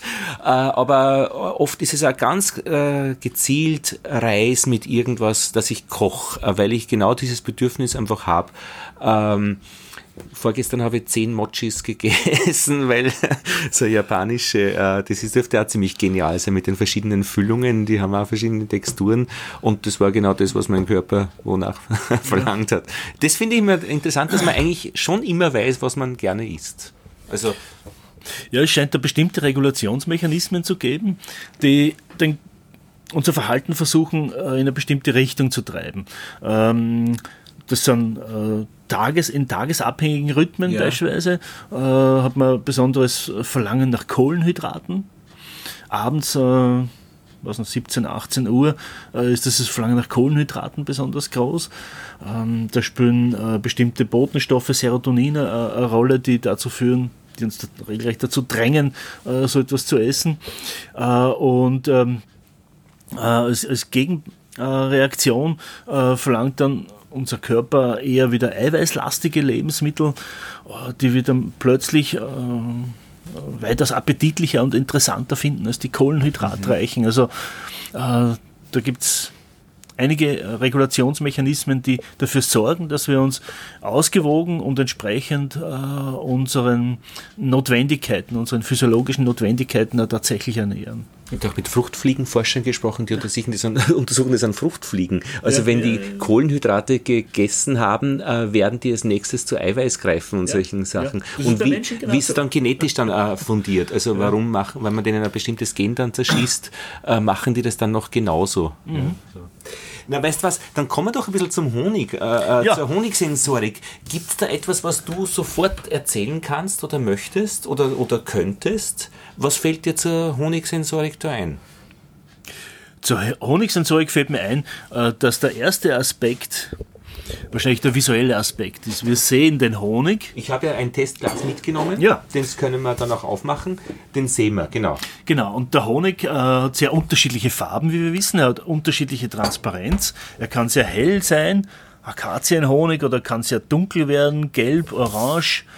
Ähm, und von diesen Farben schließen wir wahrscheinlich bereits auf bestimmte sensorische, chemisch-sensorische Merkmale. Wir schließen aufgrund unserer Erfahrung auf bestimmte Geruchsmerkmale, bestimmte Aromamerkmale. Mhm. Ich habe jetzt mitgenommen von uns vom Schwarzenberggarten, Botanischer Garten, der ist recht hell, ähm, Blütenhonig, ähm, die Viskosität, glaube ich, ist auch noch wichtig. Also genau, das sieht man ebenfalls. Wie viskos ist der Honig? Ist da schon irgendwas kristallisiert? Sind äh, irgendwelche Fremdstoffe drinnen? Ist der Honig trüb? Und das lässt in uns natürlich äh, bestimmte Erwartung entstehen. Mhm. Das heißt, auch ein, eine erwartete, ein erwarteter Wohlgeschmack oder, oder Nicht-Wohlgeschmack entsteht. Und ich finde, das kann man auch nicht schönreden. Also ich habe ein bisschen ein Problem, unserer kristallisiert sehr wenig, aber wenn er anfängt, dann fängt es so an, an, an Linien entlang äh, zu sein und ich weiß aber nicht genau, warum das so ist und ich, ich denke ich denk mir immer, das schaut nicht gut aus und ich kann es aber auch nicht schönreden. Natürlich sagt man dazu, das ist völlig unbedenklich und äh, ist für die, für, spricht für die Qualität und so weiter. Und er schmeckt ja auch de facto ausgezeichnet. Aber da habe ich echte Schwierigkeiten, wie man das. Da müsste man dann vielleicht, keine Ahnung, das Glas wechseln, dass es nicht mehr durchsichtig ist. Ja, das wäre wär eine Möglichkeit. Aber man könnte versuchen, äh, Kristallisationskerne äh, für die, die Kristallisation des Zuckers äh, rauszubekommen. Rauszubekommen? Ja, durch Filtrationsmaßnahmen. Das wird helfen? Ich vermute ja. Ich meine, was natürlich immer hilft gegen diese Kristallisation, ist eine leichte Erwärmung. Dann lösen sie die Kristalle wieder. Mhm. Aber das sollte man wahrscheinlich nicht so oft machen, weil natürlich äh, das Aromaprofil dadurch schon ein bisschen beeinträchtigt wird. Ja, und da gibt es irgendeinen einen Wert, einen, einen, einen Temperaturwert. Äh, AMF. Ja, genau, der, mhm. der steigt. Genau. Das will man eigentlich auch nicht wirklich.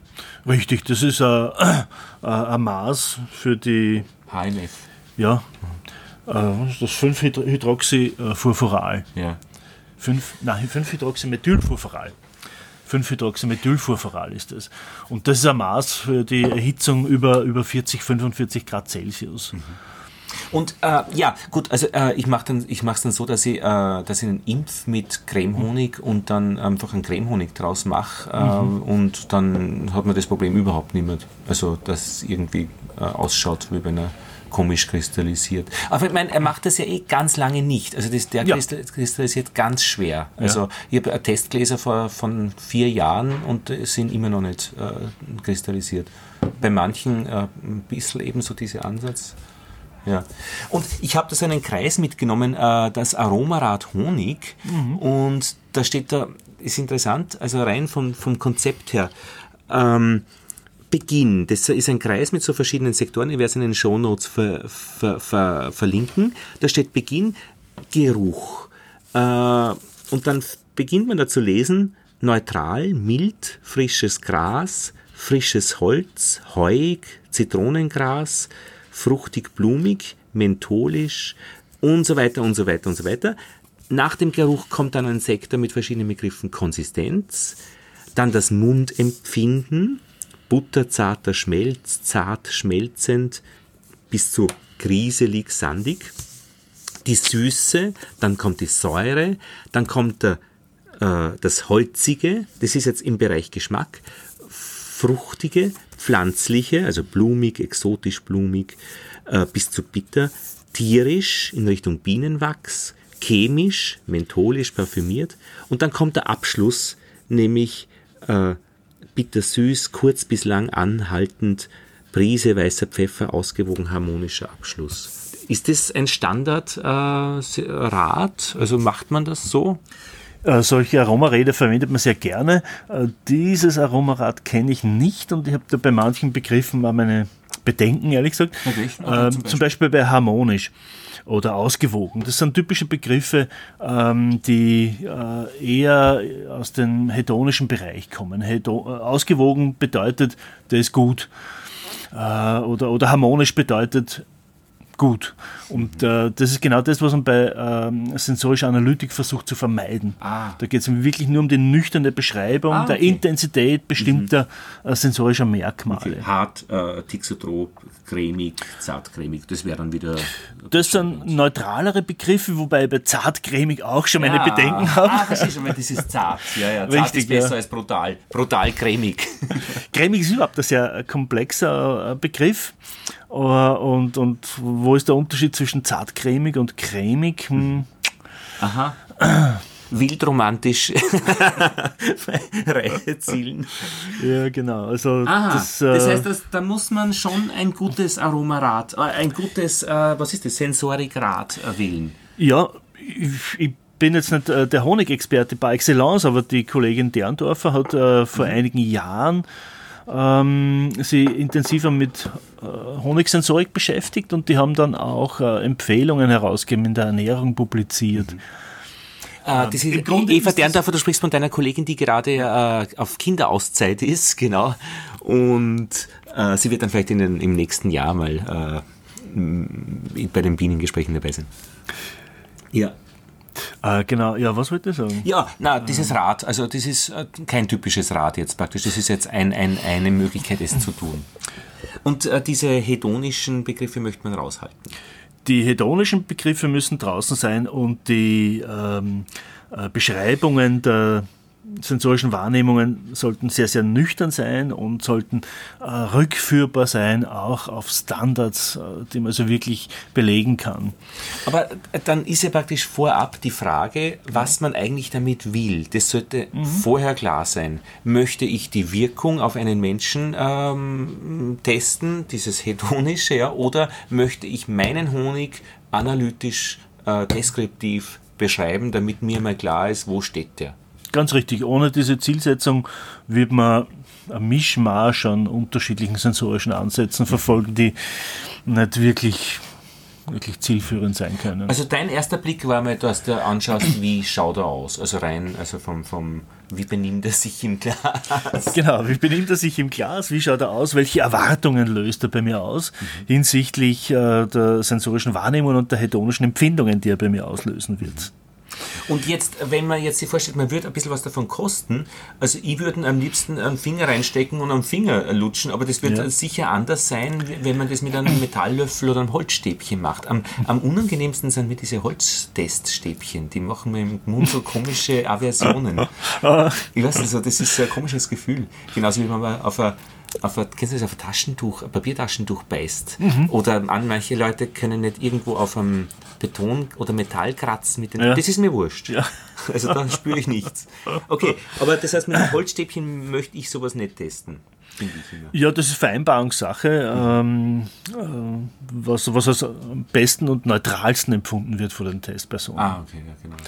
Also wir verwenden meistens äh, Kunststofflöffel, die äh, von, der, von der Oberfläche her immer gleich sind und, und, und, und sehr neutral sind, völlig geruchlos. Und Okay, und was könnte man jetzt so sonst noch machen, sensorisch mit unserem Honig, mit unserem Testhonig? naja, du- was man als nächstes machen würde, wäre wahrscheinlich dran zu riechen. Na, Das könnte man machen. Man öffnet das Du Glas. dann Schnupfen, sagst du? Ja, Restriechvermögen wird vorhanden sein. Man wird versuchen, mit beiden Nasenlöchern äh, die Atemluft einzuatmen und gleichmäßig, regelmäßig den Duft äh, einzusaugen und zu analysieren. Und zu analysieren heißt was? Also zu überlegen, welche ähm, Aromakomponenten wahrnehmbar sind. Und was nimmst du wahr? wenn, du was wahrnimmst? Oder ist es jetzt nicht geeignet? Die, Doch, das ist geeignet, natürlich. Also praktisch, äh, kannst du etwas darüber erzählen? Naja, was, was auffällig ist, äh, man wird sofort sagen, das ist Honiggeruch. Ja, okay. Wir sind also Als sofort in der Lage, äh, den Geruch als Honiggeruch zu identifizieren, was gut ist. Im Gegensatz zu Schuhpasta oder so. oder Was meine ich? oder Okay, Nougatcreme. Eindeutig Honig. Eindeutig genau, man Honig. sagt, hey, da ist ein Glas, riecht an Honig, kein Kaffee, das ist Honig. Ja. Genau, ist ein Honigglas. Ja, ja, richtig. Das war interessant, weil jetzt rieche ich nämlich ein bisschen auch dieses wachsige, Hohne, äh, äh, Bienenartige drin. Ja. Aber erst noch, als du gesagt hast. Ja. Ah, okay. Und mit dem Hinweis darauf, Honig, äh, schließen Sie für den geübten Sensoriker also äh, eine Vielzahl von Möglichkeiten, die es gibt. Mhm. Wenn man also das äh, sensorische Vokabular für einen Honig neu erfinden würde, würde man lang im Dunkeln herumtappen. Was gibt es da? Ist das irgendwie jetzt mhm. ähm, ein holziger Geruch oder sind das irgendwelche Früchte oder mhm. sind das äh, Blüten? Aromen. Aber nachdem man weiß, es ist Honig, äh, kann man da also schon in eine ganz bestimmte Richtung gehen und mhm. äh, schauen, ob bestimmte Aromen vorhanden sind, ja oder nein. Also eine Kochbuchautorin, äh, die ein bisschen geübt ist, das zu beschreiben, hat äh, den Mentholik bezeichnet ein bisschen. Also äh, ich müsste jetzt nochmal nachschauen, was sie genau gesagt hat. Ähm, ich, mir ist das erste eingefallen beim, bei unserem Honig, er, er wild. Also ich finde, da ist so viel, so, so viel Drama, also nicht Drama, aber das ist, ich habe jetzt diese, ich habe jetzt keine neutralen Begriffe. Also da ist, da ist schon, schon die, gut, aber ich sehe auch Farben, wenn ich den Honig jetzt rieche. Genau, du siehst also, du hast nicht nur sensorische Wahrnehmungen, sondern sofort Assoziationen. Ja die Wildheit und, und, und die wilde Natur oder irgend so. Botanische Garten hinterm ja. Bienenstand. Ja. Genau, sofort diese Assoziationen. Und das ist das, was Gerüche wahnsinnig gut machen, äh, mhm. Erinnerungen zu evozieren und, und Erinnerungen an, an Situationen. Mhm. Wo kommt es her? Wie schaut es da aus? Wie war das, als ich das schon einmal gerochen habe? Ich weiß übrigens noch äh, aus meinem Elternhaus, also Haus meiner Kindheit, wie jede Tür klingt. Also ich kann die einzelnen Türen abrufen und, und, und ich, das finde ich auch noch interessant, dass es auch ein akustisches Gedächtnis ja, gibt. Natürlich. Ja, ja, ja. Ah, okay, das heißt, äh, man weiß ja Honig und hat dann, dann ein Vokabular, ein Set an Beschreibungsmöglichkeiten, was man dann damit machen kann. Genau, das ist also äh, der orthonasale Geruch, das heißt, äh, wir riechen über die zwei Nasenlöcher ja. und die Duftstoffe äh, werden wahrgenommen, wir können uns die ins Gedächtnis rufen und versuchen, also ins Bewusstsein rufen und versuchen, diese Gerüche verbal zu beschreiben und ihre Intensität auch zu beschreiben. Okay, und wenn ich jetzt eine Brille auf hätte, dass ich das Ganze schwarz-weiß sehen würde, mhm. ähm, würde sich an diesem Geruch was ändern schon, den ich wahrnehme? Kann sein, kann sein. Äh, die Farbe äh, ruft bestimmte Flavor-Assoziationen hervor. Wir verknüpfen bestimmte Farben mit bestimmten Gerüchen. Und dieses sogenannte visuelle Flavor, diese Erwartung eines bestimmten mhm. Flavors kann also unsere tatsächliche Wahrnehmung durchaus beeinflussen. Mhm. Das passiert regelmäßig und darum werden auch Lebensmittel äh, eingefärbt, bestimmte, um bestimmte äh, Flavor-Erwartungen mhm. äh, zu evozieren und mhm. dann auch die Wahrnehmung entsprechend äh, zu modifizieren. Rosa Joghurt beispielsweise ist mhm. immer, äh, riecht immer intensiver nach Erdbeer oder Himbeere, mhm. obwohl vielleicht die gleiche Menge Aroma drinnen ist. Aber das muss man bei Honig ja nicht tun, das finde ich Nein. interessant. Also der, der sieht aus nach Honig, er riecht nach Honig, er ist ein, ein, großartiges Produkt eigentlich, oder? Ja. Und wurde einfach so abgefüllt. Also da wurde nichts ja. erfunden. Und der, der, nächste Schritt ist, äh, dass man eben nach dieser, äh, diesem orthonasalen ähm, Beriechen und Beurteilen ähm, von dem Honig in den Mund nimmt und äh, im Mund werden dann viele, viele Wahrnehmungen ausgelöst. Das ist klar, äh, dass wir den Geschmack wahrnehmen. Das heißt, nehmen wir werden also diese äh, hohe Süßintensität des Honigs wahrnehmen. Wir werden die Viskosität wahrnehmen, wie äh, unsere Zunge sich bemühen muss, den Honig im Mund zu verteilen und wie er langsam dünnflüssiger wird durch die Erwärmung verändert seine Viskosität über die Zeit hin. Und äh, wir nehmen auch äh, die äh, Aromen, die im Mund freigesetzt werden, auch durch die Erwärmung, mhm. über die retronasale Riechwahrnehmung mhm. wahr.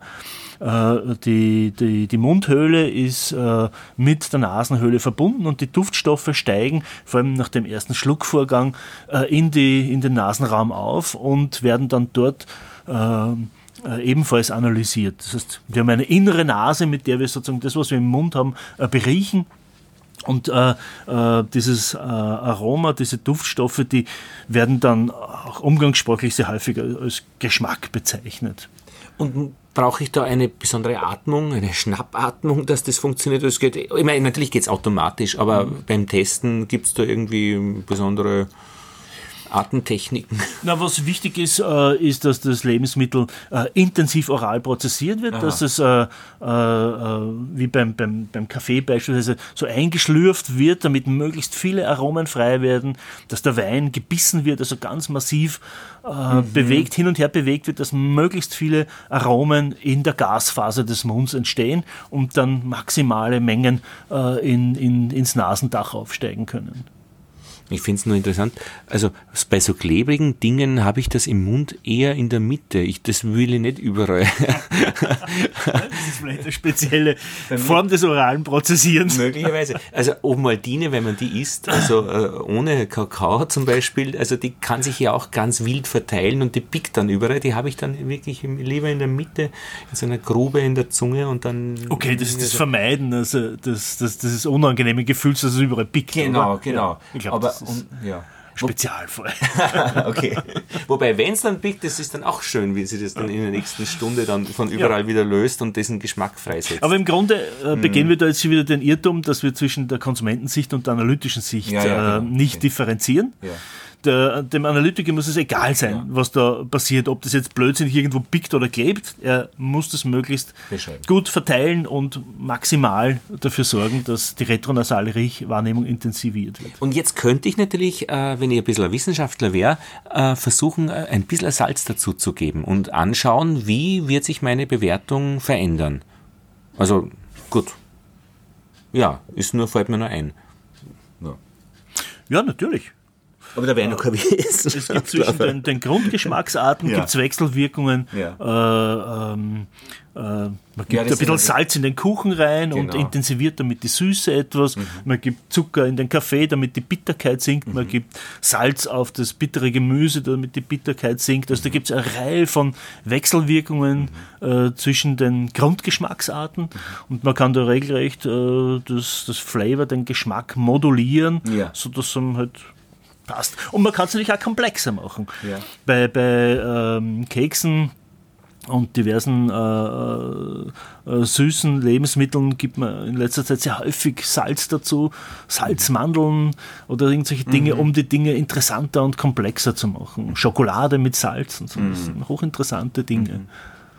Okay, das heißt, dann hat man es im Mund und dann schluckt man es schluckt man es runter dann ja, noch einmal? Also man würde natürlich die, die äh, Geschmackswahrnehmungen genau beschreiben, ja. äh, welche gibt es, wie intensiv sind die und wie entwickeln sie sich über die ja. Zeit hin, ähm, was für Süße ist am Anfang, welche am Schluss, wann kommt der Bitterton. Mhm. Da gibt es auch spezielle sensorische Methoden, mit denen man diese äh, zeitliche Entwicklung mhm. der sensorischen Wahrnehmungen mhm. charakterisiert. Temporal Dominance of Sensation heißt beispielsweise so eine Methode, mhm. wo man die Dominanz äh, der sensorischen Wahrnehmung äh, über die Zeit hin beschreibt. Was für sensorischer Eindruck ist am Anfang dominant? Da ist vielleicht die Süße oder die Klebrigkeit. Mm, am Schluss vielleicht ist irgendwas Bitteres oder harzige Note. Und das beschreibt man über diese äh, Dominanzcharakterisierung. Da braucht man ja eigentlich eine Partitur mit den verschiedenen, also die, ja. die Bläser, die Streicher und ja, die Schlagwerke. Ja. Und interessanterweise ist diese TDS, Temporal Dominance of Sensation Methode, äh, in Analogie äh, zur Wahrnehmung von Musik äh, entwickelt worden. Ed Köster, das ist der Guru der europäischen Sensorik, äh, hat von einer äh, sensorischen ähm, äh, Harmonie in Analogie äh, zur Musik gesprochen. Da ähm. fällt mir jetzt gerade ein, ein Musikstück für Honig und Streicher. Also, ja, was mit dem Honigglas ins Konzert gehst und die orientieren sich aber auch daran, an dieser ja, Entwicklung. Ja, ja, vielleicht, eine Möglichkeit. Ah, aber, okay, ähm, aber das, und so wie, wie man bei einem Musikstück vielleicht, wenn man es zum ersten Mal hört, mhm. auch nur die grundlegenden Strukturen erkennt, äh, ja. erkennt man dann, wenn man es mehrmals hört, dann ja. doch äh, viel, viel mehr Details und interessante ähm, Aspekte, Rhythmen, Melodien, die man am Anfang gar nicht wahrgenommen hat. Und ähnlich ist es auch bei, bei Lebensmitteln, wenn es mhm. komplexe, interessante Lebensmittel sind, dass wir dann immer wieder neue Aspekte wahrnehmen, äh, die wir vorher beim ersten Mal noch nicht wahrgenommen haben. Aber die Sensorik muss man wirklich auch lernen. Also eben, wenn es mit Anfängern zu tun hast, die werden da immer dann ihre Gedanken da reinwerfen, äh, was sie alles schon erlebt haben in ihrem Leben und woran sie das erinnert.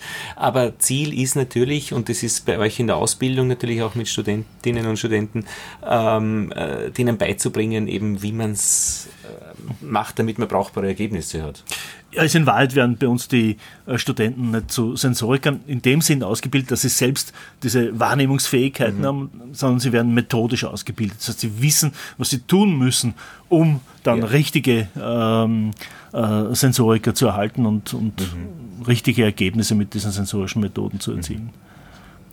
Und das war's dann? Äh, Okay, also wir, wo sind wir? Wir sind, wir, wir sind, im Mund. Ja, im, äh, im, Mund, genau. Ähm, dann, wie sich das äh, zeitlich entwickelt hat. Richtig, genau. Äh, und ja, äh, irgendwann schlucken wir das äh, Lebensmittel auch, den Honig auch. Mhm. Und ähm, das ist noch immer nicht das Ende.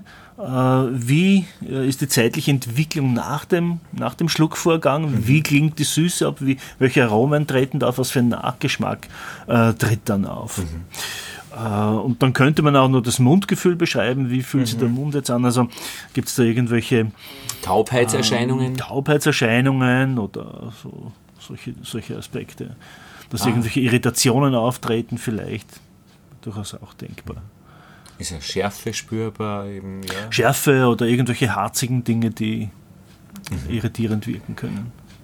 Aber das wären dann, was weiß ich, wenn da, da gibt es ein paar so, so, so Sträucher, die man nicht, wenn man in der Gegend hat, ähm, die man nicht im Honig gerne hat. Mhm. Ich glaube, der Faulbaum oder so, ja. ja. der dann erst im, im Abgang oder so äh, dann ah, auch äh, irgendwie mhm. bemerkbar ist. Mhm. Na, na gut, so. Ja, schön. Na, sollen wir das nochmal probieren? Nochmal, ich, ich, ich schon nochmal. So.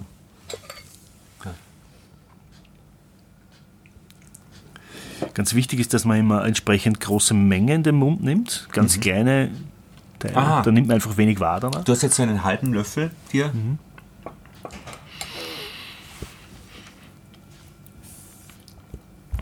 Hm. Unglaublich süß. Aha. Sehr äh, dünnflüssig eigentlich. Mhm.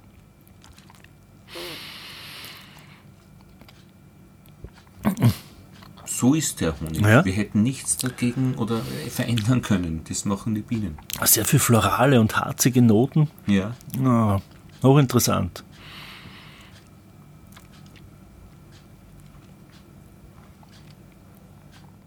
Ja. Aber aus hedonischer Sicht muss ich sagen, äh, Purgenossen äh, würden weniger hoch einschätzen als am Brot. Ja, äh, warum? Also bei pur ähm, isst man Honig ja generell eher nicht. Nein, aber, aber ich glaube, das hat seinen Grund darin, dass er zwar für sich genommen sehr komplex ist, aber wahnsinnig intensiv. Mhm. Und ich glaube, diese hohe Intensität ist fast ein bisschen was, das uns überfordert. Mhm. Ich meine, das ist jetzt dann 80% Kohlenhydrate, mhm. 80% mhm. Zucker, mhm. in Wertzucker. Äh, und es ist ähm, halt äh, man kann sicher keine großen Mengen pur essen. Man kann so ein Gläschen austrinken. Man wird es wahrscheinlich übergeben. Aber man wird es auf, auf, auf, auf, äh, fünf Scheiben Vollkornbrot gut vertragen. Würde man würd schaffen, ja, genau.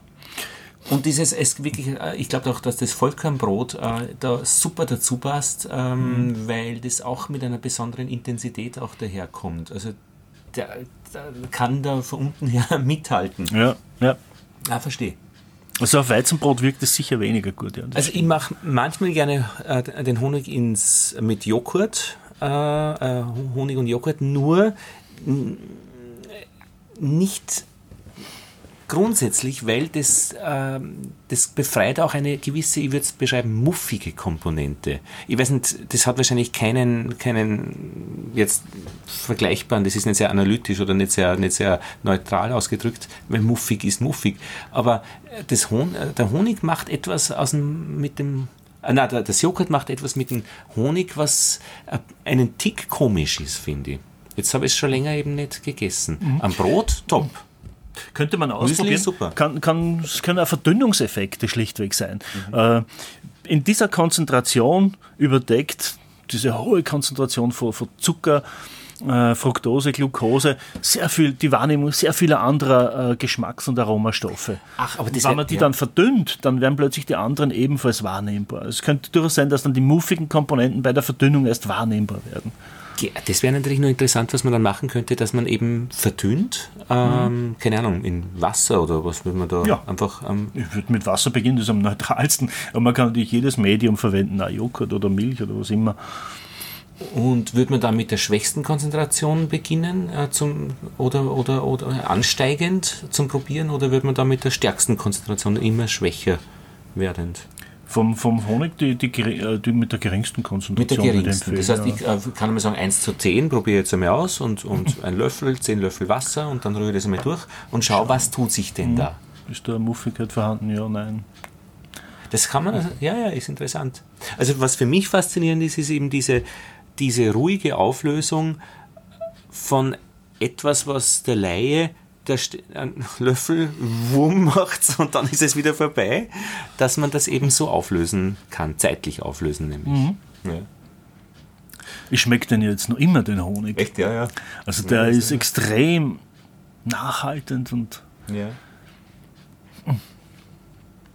Ja, ja, das, der ist so. Das ist einfach die volle Brutalität der, der Umgebung, die, äh, ich glaube, sehr vielseitig ist. Also mit diesen Gärten und Dachgärten und so weiter. ja. Das finde ich ja hochinteressant, dass das äh, Honig in den Städten immer mehr produziert wird. Ja, ja. Also der Angeblich ist die, die Belastung mit Schadstoffen in der Ja. Stadt geringer. Ja, genau. Und, auf der Oper, den habe ich gekostet, äh, Ja. äh, 10, 10 Wien, also auf der Oper, unglaublich, wie der schmeckt. Also Ja. einfach, äh, die, die holen sich das von den Ja, Gärten, ja, ja. die, man glaubt es nicht. Meine ja. Frau arbeitet in der Kontrollbank, die haben auch äh, so Honig, äh, also Bienen, wie sagt man, die Bienen, äh, Völker? Bienenvölker Ja, am genau. Dach oben Ja, ja. und produzieren den eigenen Ja, nein, Honig. es ist super, das ja. ganz erstaunlich. Ja, Klaus, was sollten wir noch besprechen? Äh, oder was sollten wir noch gesagt haben schon? Überlegen. Ich drehe jetzt den Deckel wieder zu. Ja, damit er nicht ausraucht. das dauert sicher Jahre. Ähm, weil wir haben einen, einen Kreis gezogen. Also wir haben auch äh, über deine, eure Fragen. Ja, Wo schaust du immer mit Interesse hin, anderswo? Was tut sich in, bei anderen Universitäten? Wo wartest du schon auf Forschungsergebnisse von anderen? Oder wo schaust du immer, oh, oh, was tut sich da gerade? ich, ich schaue auf den Konferenzen, äh, die die Sensorik betreffen. Und der Punkt ist der, die, die Sensorik hat sich äh, ein bisschen gewandelt. Die war ursprünglich sehr stark auf sensorische Wahrnehmung fokussiert und äh, ist aber immer stärker in Richtung Consumer Science gegangen. Und Aha. alle, Konfer alle Sensorikkonferenzen heißen jetzt auch äh, Sensory and Consumer Science äh, Conferences. Äh, das heißt, ähm, da gibt es einen, einen großen äh, große Erweiterung des, des Blickwinkels und daher schauen wir sehr stark in Richtung experimentelle Psychologie. Nach Oxford, Charles Spence beispielsweise, ein ganz äh, schräger äh, Experimentalpsychologe, der sich mit Essen und, und Ernährung beschäftigt. Aber ähm, ins Marketing schauen wir gern, weil diese Dinge wie Verpackungsgestaltung und äh, Auslösen von Erwartungen über Farben, Formen, Informationen mh, auch für uns in gewisser Weise eine Rolle spielt. Es interessiert uns auch hochgradig natürlich, was sie äh, äh, molekularbiologisch, äh, sinnesphysiologisch abspielt. Ähm, wie viele Grundgeschmacksarten gibt es überhaupt? Kann man Fett schmecken, ja oder nein? Äh, wie ist der äh, molekularbiologisch-biochemische Mechanismus der Wahrnehmung äh, von äh, Geschmäckern, aber auch halt ähm, Gerüchen, Aromen und trigeminalen Reizen? Also ähm, von der äh, Molekularbiologie bis hin zum Marketing interessiert die Sensory and Consumer Scientists eigentlich alles. Das ist ein bisschen so die angewandte Geschichte, oder? Und Ja. So, aber keine Grundlage. Also die Grundlagenforschung ist. Die Grundlagen dafür äh, arbeiten wir nicht. Nein. Ja. Ähm, was wollte ich noch erzählen? Eins wollte ich noch sagen. Ah, konzeptuell, dieses Wort, kommt in deinen Artikeln immer wieder vor, wenn man liest. W- Ähm, was bedeutet dieses, diese Idee konzeptionell? Äh, Konzeptualisierungen. Ah, Konzeptualisierung, Ja, so. so äh, es, Konzeptualisierungen sind Be Bedeutungszuweisungen. Wir haben eine sensorische Wahrnehmung. Äh, wir, wir riechen am Honig, erkennen, äh, das ist Honig. Äh, automatisch äh, werden diesen Geruch Bedeutungen zugewiesen. Wir assoziieren damit ganz bestimmte Aspekte. Das können Aspekte sein, die das Produkt unmittelbar betreffen. Aber ganz andere, wie, wie äh, das hat meine Oma immer gegessen oder aus der eigenen Erinnerung. Ähm, also unterschiedlichste Assoziationen, die dem Produkt erst äh, die Bedeutung geben und äh, damit auf mein Verhalten einwirken, was ich jetzt damit mache. Wenn das in, einem- in einem positiven Bedeutungskontext ähm, äh, eingebettet wird, dann werde ich es auch positiv behandeln und werde werd das essen oder immer wieder essen. Wenn es in einem ambivalenten ist, dann vielleicht seltener oder weniger und wenn in einem negativen, dann wahrscheinlich gar nicht. Also Also- dieses Bedeutungsgeflecht ähm, wird man als Konzeptualisierungen bezeichnen. Konzeptualisierung. Und das ist immer dabei eben bei diesen Dingen. Was wir nicht konzeptualisieren können, das, das erkennen wir gar nicht. Das ist An hochgradig irritierend und äh, das ist bedeutungslos, Ah, ja, ja. weil es eben keine Bedeutung erhält durch diese Assoziationszuweisung. Und ich kann mich erinnern, einmal ein Buch von Ellen K. gelesen zu haben, wie man nicht mehr raucht. Und der hat es geschafft, äh, das so umzudrehen, diese Bedeutungszuweisung. Der hat immer wieder wiederholt, Rauchen ist Schmutz und Dreck. Und das ist natürlich eine Umdeutung von Menschen, die rauchen, die sagen, äh, das ist irrsinnig äh, angenehm und echt super. Zu rauchen ist Schmutz und Dreck, was dann am Schluss am Ende dieses Buches überbleibt. Ja, ja gut, Klaus, Dankeschön. Ich glaube, bitte wir haben eine Runde gedreht. Äh, Ja. Und vielen Dank für deinen Einblick äh, in die Sensorik und in Gerne, dein gerne. Forschungsgebiet. Äh, wenn du Zeit und Lust hast, können wir noch ins Sensoriklaber runtergehen. Das könnte man machen.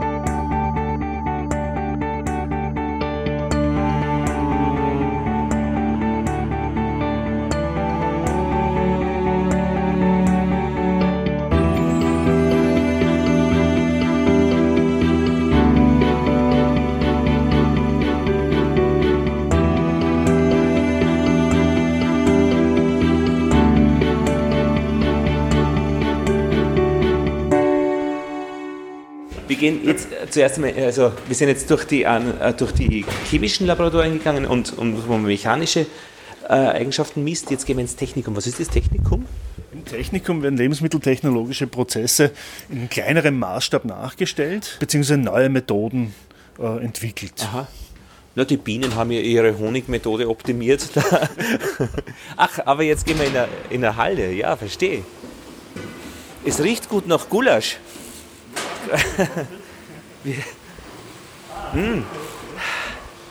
Das ist das Beischel, das ist Beischel, oder? Okay. die machen, ein Beischel. Ist das ein Beischel? Was ist das, ein Beischel? Champignonsauce, okay. okay, verstehe. Das heißt, man kann da wirklich gut kochen. Ja, man kann auch das einfach kochen. Und da in diesem ähm, Technikum gibt es halt unterschiedlichste äh, Anlagen. Zum Beispiel haben wir da was zum Schnapsbrennen, also Ja. eine ganz traditionelle Angelegenheit. Dann gibt es da eine superkritische Fluidextraktionsanlage. Da werden äh, Lebensmittelinhaltsstoffe mit superkritischem äh, Kohlendioxid extrahiert, also eine ganz besonders schonende Art und Weise, äh, bestimmte Inhaltsstoffe aus Lebensmitteln rauszuholen, Öle, Fette. Also wenn Kohlendioxid Bevor es verdampft oder, bestimmten- oder flüssig wird. Oder Druck und bestimmte Tu- Temperatur überschreitet, dann äh, kommt es in einen superkritischen Bereich und Ja. dann kann man die Lösungseigenschaften von CO2 in einem weiten Bereich verändern und daher ganz genau bestimmen, was rausgelöst wird aus dem Lebensmittel. Und daher, das Tolle daran ist, wenn man, sobald man äh, den Druck wegnimmt, verdampft das CO2 und man hat das, was man rauslösen wollte, in reinster Form vor sich. Und das ist eben, also kann man ganz tolle Aromastoffe rauslösen und Ah, das sind ja. jetzt sehr naturidentisch. Die Kollegen haben mal ähm, äh, Kürbiskernöl extrahiert. Ja. Und äh, das hat sich dadurch ausgezeichnet, dass es knallorange war. Ja. Es hat gerochen, geschmeckt wie Kürbiskernöl, aber war halt nicht so braungrün, sondern knallorange. Da war also diese Chlorophyll- und Farbstofffraktion in dem, Extra in dem Extrakt nicht enthalten, aber sonst genauso wie Kürbiskerne. Aber jetzt sind wir da Ja, in, genau. in einem Bereich, da ist so ein bisschen ein gelb-grünes Licht. Ja, das ist äh, äh, Äh, und ein so, Falschlicht. so, Also so Kabäuschen, also so Art, Wir sind äh, da jetzt in den Testkabinen des Sensorik-Labors. Da sitzen die Testpersonen und werden über diese Öffnungen vor ihnen mit den Proben versorgt. warum braucht es diese Öffnung? Ja klar, weil man hinten kocht oder hinten muss man irgendwas machen. Genau. Im Bereich Laborbereich, draußen ja. ist der Laborbereich, der Bereich, wo die Proben vorbereitet werden, kodiert werden, randomisiert werden etc. und dann Mhm. zu den Testpersonen in die Kabinen gebracht werden. Die sind halt stark normiert, das spezielles Licht und ähm, äh, die, die Wände sollen neutral weiß sein etc. Und die Testperson hat alles, was sie braucht. Sie hat äh, Neutralisationsmedien, sie hat äh, ein Notebook vor sich, wo sie die Antworten äh, bezüglich äh, der, der, der, der Forschungsfrage halt eingeben kann. Und es gibt da äh, einen leichten Überdruck in den Kabinen, sodass Fremdgerüche rausgedrückt werden. Aha. Bei der Zubereitung der Lebensmittel draußen Und entstehen immer. Genau, das funktioniert eine Zeit lang. Äh, die Temperatur, relative Luftfeuchtigkeit sind normiert, sodass das ein möglichst konstante und reproduzierbare Verhältnisse sind. Es ist auch sehr ruhig da herinnen. Die Testpersonen können sich hersetzen und wirklich gut auf ihre Prüfaufgabe konzentrieren. Das ist eine ganz entscheidende Voraussetzung dafür, dass die eine gute, reproduzierbare, aussagekräftige äh, Wahrnehmungen haben und die auch kommunizieren können. Mhm. Und weißt du was über das Licht? Warum ist es so gelb? Äh, das war ähm, für äh, einen Unterschiedstest, äh, wo man, äh, da hat es äh, Unterschiede im Aussehen, in der Farbe der Proben gegeben, aber das war, hat uns nicht interessiert. Wir wollten wissen, ob sie die Proben hinsichtlich des Geruchs unterscheiden. Ah, und darum haben wir mit diesem Licht die Farbunterschiede eliminiert und dann haben die Testpersonen aufgrund des Geruchs unterscheiden müssen. Das wäre ja beim Honig auch eigentlich interessant. Also weil die, Natürlich, die, ja. die Farben einmal zu eliminieren und einmal Ja. schauen, was macht der dann.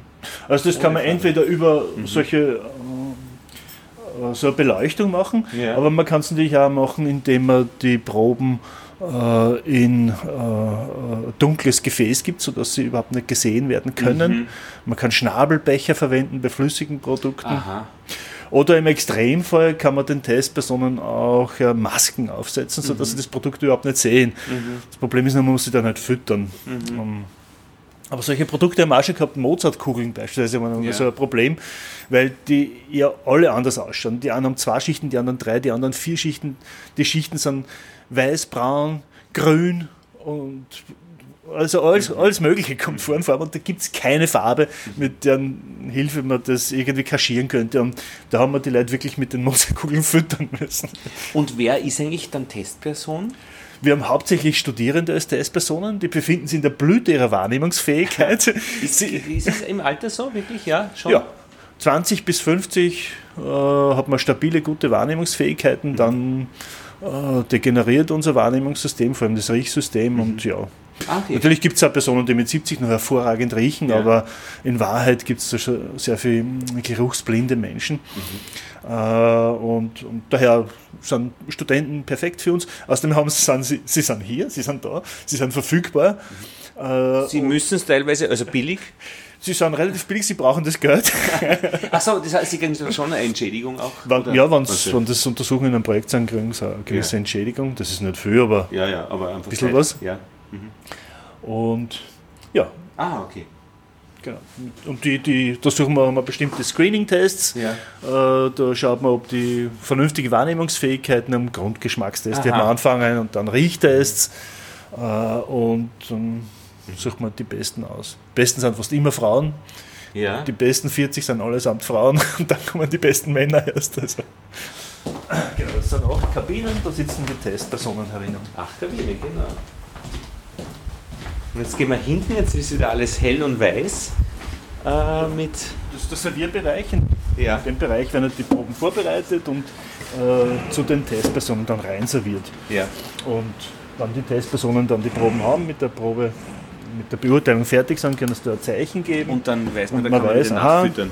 ja, genau. nachfüttern. Die sind fertig oder haben irgendein Problem und dann kriegen sie die nächste Probe. Ja, ja.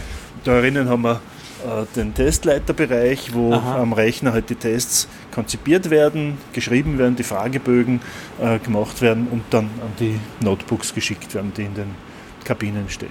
Aber das ist dann schon ein Betrieb, der organisiert werden muss. Also da muss man schon eine Person, also mehr Personen daran also, arbeiten? Na, eine Person äh, geht schon, aber äh, ähm, da kommt man ziemlich ins Schwitzen, ja. äh, vor allem wenn alle acht Kabinen besetzt sind, ja. äh, weil man da hin und her rennt, um die mit, mit ihren Proben zu versorgen. Und die Vorbereitung ist das, äh, das Wichtige, das Zentrale. Die Probenvorbereitung, die, die Vorbereitung des Testablaufs, ja, dass das alles richtig randomisiert ist und codiert ist, dass da nicht zu verwechseln kommt, sonst kommt ein heilloses Durcheinander raus. Mhm. Also muss extrem gut vorbereitet sein. Der Test dauert vielleicht dann 20 Minuten, aber man hat fünf Stunden vor Gearbeit dafür. Ja, ja dann flusch weg. Und, ja, ja. und dann beginnt die Auswertung der Daten. Ja. Das dauert dann wieder halt mhm. entsprechend lang. Was wir da drinnen auch machen, äh, sind diese Face-Reader-Untersuchungen. Aha. Ähm, da werden die Testpersonen bei der Konfrontation mit einem Lebensmittel oder einem sensorischen Reiz, einem Geruch, ähm, gefilmt. Mhm über, meistens über das Notebook, das vor Ihnen steht. Mhm. Und äh, diese Filme werden dann äh, mit der Face Reader Software ausgewertet und da analysieren wir dann halt den emotionalen Ausdruck Ihrer Gesichter. Ja.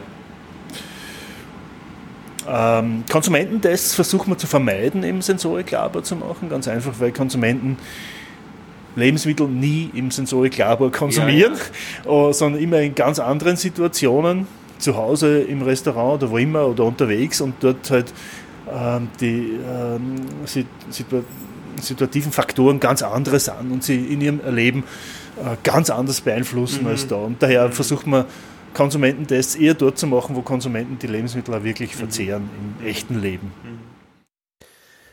Ja, vielen Dank, Klaus Dürschmidt von der Universität für Bodenkultur für diesen Einblick und für diesen Rundgang im Sensoriklabor. Und wir kommen dann in diesen Bienengesprächen zum Korrespondentenbericht und dazu gehen wir in die Steiermark nach Fronleiten zu Hannes Wieser. Er ist gerade vom Weihnachtsmarkt zurückgekommen und da können wir ihn ja gleich fragen, wie es heute gegangen ist.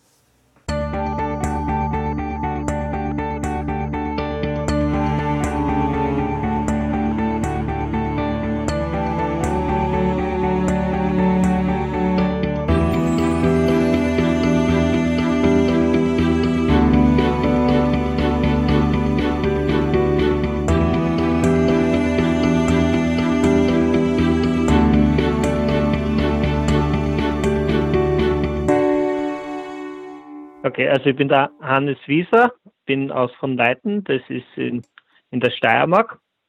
Äh, bin verheiratet, habe drei kleine Kinder, habe äh, seit meinem 16. Lebensjahr Bienen, bin jetzt 34 Jahre alt und wir haben uns vor ein paar Jahren dazu entschieden, dass wir uns im Kreis Erwerbsimkerei führen und habe da jetzt kontinuierlich aufgebaut und wir haben jetzt um die 300 Bienenvölker. 300 ist wirklich viel. Seit 2017 bist du Imkermeister, gell? Ja, genau. War das eigentlich schwierig, diese Prüfungen zu machen? Äh, ich muss ehrlich sagen, ich war ja seit meinem 16. Lebensjahr beschäftige mich mit Imkerei und alles und ich habe eigentlich die Facharbeiter-Ausbildung immer ein bisschen hinten angeschaut. Und dadurch, dass ich dann schon so intensiv eigentlich äh, mich mit dem Imkerei beschäftigt habe, waren die Prüfungen dann nicht sehr schwer. Es ist natürlich, wenn du da beruflich damit verbunden bist, interessierst du dich natürlich auch gut, sehr für die Themen. Ja. Und für gewisse Sachen sind halt wie Biologie und so, du musst halt Sachen auswendig lernen oder lateinische Begriffe für äh, Bienenkrankheiten, das muss man einstreben, aber so alles, also die ganze Bienenführung, Bienenhaltung und auch das Betriebswirtschaftliche sind einfach Themen, ja. die was mich sowieso immer wieder betreffen und das ist mir dann auch nicht schwer gefallen in die Prüfungen. Und muss man da einen Kurs besuchen eigentlich oder reicht es aus, wenn man zur Prüfung hingeht und dann ist man plötzlich Imkermeister? Also grundsätzlich muss man zugelassen werden für die äh, Prüfung. Und da muss man halt vorher einen Facharbeiter haben oder einen gewissen jahrescher Berufserfahrung. Ja. Und also wir haben dann einen Kurs gemacht. Die Imkermeister-Ausbildung läuft dann über zwei Wintersemester, also über drei Kalenderjahre. Ja. Wo man dann immer im, im Spätherbst beziehungsweise im Februar, glaube ich, war es immer wieder so Prüfungsblöcke, also Kursblöcke hat. Ja. Zwischenprüfungen auch. Und zusätzlich zu den Abschlussprüfungen kommt dann auch noch dazu, dass man eine Meisterarbeit schreiben muss und Buchhaltung muss man auch machen vom Betrieb. Ja, ja. Und hast so das Gefühl, das Gesamtpaket passt jetzt? Also Ausbildung, Praxis, Wissen, äh, 300 Völker, du bist, ihr seid gut aufgestellt. Wir sind gut aufgestellt. Äh, natürlich muss man immer wieder äh, schauen, äh, gerade bei der in der Imkerei, gerade mit der Varroa meldet man auch immer, dass man sich, äh, seine Konzepte immer wieder anpasst und verbessert. Ja. Äh, es spielt da ja Klimawandel mit, was wir derzeit auch intensiver machen oder was sich halt jetzt auch in Bewegung ist bei uns, ist einfach das ganze Bienenwandern. Wir fahren mit einem Teil der Völker ins Burgenland. Ja. Und natürlich auch ein großer Punkt ist halt auch immer die Vermarktung, wo man immer wieder weiterkommen muss. Wir produzieren den Großteil von unserem Honig für Großgeb also im Großgebinde, für Großabnehmer. Ah, verstehe. Aber es wird auch die Direktvermarktung immer mehr. Und zahlt sich das aus für die Großabnehmer? Ich meine, da sind ja die Honigpreise relativ tief pro Kilo. Natürlich sind, sind die Honigpreise tiefer, aber man muss immer rechnen, ähm, wenn ich entsprechende Völker da habe, mache ich natürlich auch entsprechende Menge an Honig. Ja. Und wenn dann der Lastwagen zuberfährt zur Halle und der nimmt dann die Kühl mit oder die, die Fässer dann schon, dann ist das schon erledigt und fertig. Ja. Und äh, was man vielleicht in der Direktvermarktung auch nicht vergessen darf, man muss ja auch, erstens hat man Materialeinsatz und man hat auch vor allem sehr viel Zeiteinsatz. Also es ist ja nicht so nur, dass ich zwei Tage am Adventmarkt stehe sondern ich muss ja meistens auch noch zwei Tage vor im Keller stehen und die Sachen herrichten und dann wieder wegräumen. Und äh, natürlich, es wird bei uns auch mehr bewusster, ist aber halt auch immer eine Zeitfrage. Wir ja. haben drei kleine Kinder ja. und man will dann halt auch ein bisschen die Zeit genießen und dann nicht noch zusätzlich von Freitag bis Sonntag jedes Wochenende am Markt stehen. Ja, ich habe dir am Samstagabend angerufen und du hast gesagt, du stehst gerade am Markt. Und dann haben wir gedacht, genau. naja, äh, da kann ich dich nicht stören, da können wir eigentlich nicht wirklich gut reden. Aber mhm. wenn du dann heimkommst am Samstagabend, dann hast du ja die Familie, das heißt, da können wir auch nicht reden. Dann haben wir gedacht, am Sonntag kann ja, ich genau. dich nicht anrufen, weil das ist nicht gescheit, da brauchst du mal eine Pause. Äh, jetzt. Und am Sonntag bin ich dann wieder am Markt gewesen. Es, ja. es, es ist schon sehr intensiv und, und äh, wir machen das relativ überschaubar. Also wir haben haben wir ein paar Verkaufsstellen, ja. die wir, wo wir verkaufen. Natürlich selber von daheim. Es kommen auch sehr viele Bestellungen ein, gerade so. Also es ist ja nicht der klassische Honig, was jetzt groß verkauft wird, sondern eher so Geschenkkombinationen, ja, ja. sehr viel Wachskerzen in den Bereich rein. Und wir haben halt ein paar lokale Märkte, auf denen wir präsent sind, vor allem weil wir dort sehr viel von unseren Stammkunden, die das ganze Jahr bei uns kaufen, ja. auch trifft. Aber mhm ja, wenn wir es dann teilweise in die Großstädte gehen, zu große Märkte und das ist für uns derzeit noch nicht das Thema. Mhm. Einfach auch aus arbeitswirtschaftlichen mhm. Gründen. Aber das sind praktisch die Ressourcen. Also die Ressource Zeit ist wirklich wesentlich, ist eine Schlüsselressource. Das ist, das ist eine, eine definitive Schlüsselressource. Gerade auch dann, wenn es Richtung Erwerbsimker bist und alles, oder auch als Hobbyimker, muss man ehrlich sein, du hast ja, deinen ja. Beruf, du du hast deine Hobbys, du hast eine Partnerin, einen Partner, eine Familie. Ja. Äh, es ist dann immer ein bisschen die Zeit, das was spannend ist. Und das ist vor allem halt im April, Mai oder im Juli, August, aber natürlich auch im Verkauf dann. Und was, hat's, Und, was hast du für ein Gefühl, äh, dass man im Prinzip aufteilen, also die Zeit, wenn man hat, also eben teilweise Weihnachtsmärkte, teilweise aber wirklich verkaufen im Großgebinde, also so eine Mischung ist, ist, ist da euer Zugang. Ja, natürlich. Also früher haben wir alles direkt vermarktet, solange wir nur im Hobbybereich tätig waren. Ja. Also jetzt habe ich dann schon 30, 40 Völker gehabt. Das haben wir einmal noch leicht alles direkt vermarktet, aber eigentlich immer eher zu wenig gehabt. Ja. Und vor allem auch dadurch, weil seit 2013 gehen wir den Weg eigentlich Richtung Erwerbsimkerei. Ja. Dadurch, dass wir doch die Honigvölkeranzahl so stark und so schnell gesteigert haben, haben wir einfach die Direktvermarktung nicht so schnell bewusst, aber halt einfach auch, weil nicht die Ressourcen da waren, mitgesteigert.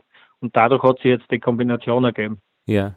Und was ist das Ziel? In welche Richtung wird sich das weiterentwickeln? Das Ziel ist eher so, dass noch immer ein Schwerpunkt Richtung Großabnehmer sein wird, ja. weil es einfach äh, sehr praktisch ist und, und, und äh, sicher es sind geringere Löse dabei, ja. aber du hast ja sicher das Geld und, und arbeitswirtschaftlich hast du es dann recht schnell abgehandelt. Mhm. Und es soll aber schon die Direktvermarktung aus, ausgebaut werden und vor allem auch noch Richtung mehr Qualität und hochpreisig. Also wirklich äh, nicht nur so den klassischen Killer im Imkerbundglas, sondern wirklich da Sachen weiterzuentwickeln. Wir haben äh, seit ein paar Jahren machen wir so äh, Weihnachtskreationen mit Nüssen bzw. Zimt. Ja. Das kommt sehr gut aber die Leute auch. ja. dass man wirklich den Honig auch wieder mehr bewusst schätzt und wahrnimmt. Das ist ja eigentlich eine Medizin und der Genuss und ja. Heilmittel und nicht so der klassische Aufwischmieren oder als Nutella-Ersatz in Honigsicht. Immer, ich denke mir da immer, äh, das verstehe ich gut, ja. Ähm, ich verstehe aber mhm. auf der anderen Seite auch, was er sieht, wenn äh, eine Familie mit Kindern, dass man die äh, ein Kilo Honig besser verkaufen kann, weil sie es brauchen, eben als Nutella-Ersatz. Also mhm. da, da verstehe ich es dann nie, da habe ich immer ein bisschen ein schlechtes Gewissen, wenn ich da auch noch mehr verlangen würde, wenn ich einer praktisch dieses Kiloglas nicht mehr verkaufe, sondern äh, vier 250 Gramm Gläser zu einem höheren Preis, weil die brauchen wirklich eine Menge Honig für ihre mhm. Kinder. Mhm. Also, mhm. aber das ist halt einfach ein Spagat, oder? Das, den wirst du auch kennen. Das ist natürlich ein Spagat. Die Frage ist immer, wann willst du alles erreichen? Ja. Als, äh, äh, äh, wer, wer sind deine Zielgruppe und alles? Und ich differenziere natürlich auch. Also ich bin beim Kilo mit 11 Euro, halte ich mich da so an mögliche Marktpreise bei uns in der Gegend. Ja. Äh, bei den Klassegmente fahre ich eher hochpreisiges. Ja, klar. Also da bin ich bei Viertel bei 4,50, weil ja. äh, dort ist der Preis nicht mehr das große Thema. Und weil du angesprochen hast, Kilo, es ist lustig, es ist, also wie wir angefangen haben, hat es sowieso nur Kilo wo ich Honig gegeben und ja. haben wir nichts gehabt. Ja. Das war bei uns die normale Tracht und wir haben einfach nur Kilo Gasel gehabt. Ja. Und äh, ich habe mir jetzt wieder mal die Zahlen angeschaut, wie sich die Gläser entwickelt haben und alles. Und dann hat man halt irgendwann mit halbe angefangen und dann habe ich halt mit Viertel angefangen zu Weihnachten und jetzt habe ich eigentlich schon durchgehend Viertel. Und jetzt sind eigentlich schon mehr halbe Kilo, was ich verkaufe als Kilo. Schau, da ist jetzt halt auch so verändert und, und, und verschiebt. Und ich merke selber, oder jetzt habe ich wieder mit meiner Schwester, die hat auch drei Kinder, ja. geredet und so, und sie sagt selber, ne, sie kaufen jetzt auch halbe Kilo, weil es halt einfach auch praktischer ist und es ist schöner zum Ausschauen und, und, und du musst nicht so weit reinigen. Also ja. es, es kommen da schon gewisse Mehrwerte mit, und wenn man rein verleisten und so, das ist halt auch immer so eine Sache. Natürlich, kleine Kinder, ich weiß eh, man, man schaut immer aufs Geld und hin und her, aber man kauft sich dann wieder ein Handy und gerade zu Weihnachten Amazon und die ganzen Paketdienste fahren immer dumm wie die Bösen. Ja, ja. Und ich glaube, die Leute, und wenn wir das auch vermitteln, äh, ist auch Honig was Wertvolles. Und äh, da habe ich auch immer mehr, die zwar mehr brauchen, aber der kauft halt dann gleich ja. fünf halbe Kilo. Ja, ja. Und einfach auch am Frühstück viel besser wirkt und er hat das auch mehr als Genusssicht und nicht nur so als Kiloglas, obwohl ich ein Kilo auch schätze. Also wir ja, verkaufen ja. immer noch einiges im Kilogebinde. Ja, und gerade wenn die Kinder dann mit dem Buttermesser reinfahren, ist vielleicht wirklich ein halbes Kilo Glasel aus, aus hygienischen Gründen besser, dass man da nicht alles ansammelt in einem Kilo Glasel. So ist es, vom hygienischen, vom optischen, es ist halt ja, ja. Äh, das und, und schon, also die Leute, äh, sicher, es gibt immer wieder die, die, das ganz eng und, und sie das nicht vielleicht leisten können, ganz hart gesagt, der wird aber vielleicht sowieso vielfach irgendwo beim Discounter einen Honig kaufen im Angebot oder noch was ja. günstigeres. Und es sind da schon sehr viel qualitätsbewusste Konsumenten auch da und äh, ja, ich glaube, man gibt so viel Geld für Dinge aus und, und wenn wir das vermitteln, dass das, was wir da haben, ja was ganz hochwertiges und tolles ist, dann geben sie das Geld auch für das sehr gerne aus. Ja. Du, wie, wie war denn die Erfahrung jetzt beim Weihnachtsmarkt? Jetzt warst du ja doch das Wochenende dort. Wie, wie ist das für dich? Machst du das gern? Ich mache es grundsätzlich gern, weil es ist eigentlich, äh, du bist, es ist als Imker eigentlich immer so der Einzelkämpfer draußen. Ja. Und, und kommst so manchmal mit Imkerkollegen zusammen und da, da tauscht ihr ja fachlich aus, wo, was geht gut, was geht nicht gut, wo sind die Trachten, wie schaut es aus. Ja. Und das mit den Imkermärkten ist halt wirklich auch, was da mal mit den Konsumenten zusammenkommst und vor allem der mit ums Produkt eigentlich ja. geht und die damit beschäftigst und lässig ist halt vor allem, weil du sehr viel positives Feedback zurückkriegst und, und die leider sehr interessiert sind. Du ja, fragen immer. Von der Imkerei, wenn sie was fragen, so ist es. Mhm. Und äh, hast du auch sehr viel Motivation und Wertschätzung eigentlich, kriegst du zurück, was ziehst eigentlich im Sommer manchmal bei 30 Grad in der Sonne und nach drei Bienenstich schon manchmal nicht so gut gelaunt bist. Mhm. Also, das kannst du da äh, wieder äh, zu, als Balsam geben lassen dann im Winter. So ist es. Es gibt Market. schon wieder Motivation mhm. und man freut sich dann schon wieder auf die neue Imkersaison. Man ist ja dann schon wieder langsam in der Vorbereitungsphase drinnen. Es sind halt immer recht frisch, die Adventmärkte, aber das frisch. Dazu, das, das, halt im Winter so. genau, das heißt warm anziehen. Hast du sonst eigentlich Tipps, also was Märkte betrifft, jetzt für Imkerinnen und Imker, die das auch irgendwie mal machen wollen? Gibt es da ein paar so Erfahrungen, auf was man schauen muss? dass man nicht überbleibt oder dass man, dass es gut geht auf so einem Markt? Ja, warm anlegen ist einmal eine wichtige Geschichte, weil wenn man da da friert oder sich selber nicht wohlfühlt dort vor Ort, dann ist es immer blöd. Also Und es muss geht. auch zu einem ein bisschen passen Ja. und, und man muss den Stand halt dann also anlegen, dass das für einen passt. Also wenn man sehr gern Kerzen gießt und, und das, äh, ich habe Imkerkollegen, die dann Kerzen gießen und dann die dann bemalen und früh schön verzieren oder machen extra so mit Zellophan schöne Verpackungen. Wenn man das beherrscht und gern tut, dann, dann muss man das natürlich forcieren und schauen. Ich, tue sehr gern mit den Leuten reden und Honigverkostungen machen, äh, dass der ein bisschen äh, darlegst, was da auch für Unterschiede sind. Und bei uns ist es jetzt nur der klassische Waldhonig so bekannt und Ja. äh, wenn man sich da ein bisschen was Neues sagt, dann ist da sehr interessiert. Wie Also, machst du denn diese Ver wichtig ist, Verko- glaube ich- Ja, Entschuldige, ja, mach. Ja. Wichtig ist, glaube ich, dass du halt äh, vor allem die auf das konzentrierst, was du gut kannst und alles. Und für den Markt musst du halt da schon aber auch ein bisschen äh, eine Vielfalt haben an Produkten Mhm. und halt so Geschenksachen. Mhm.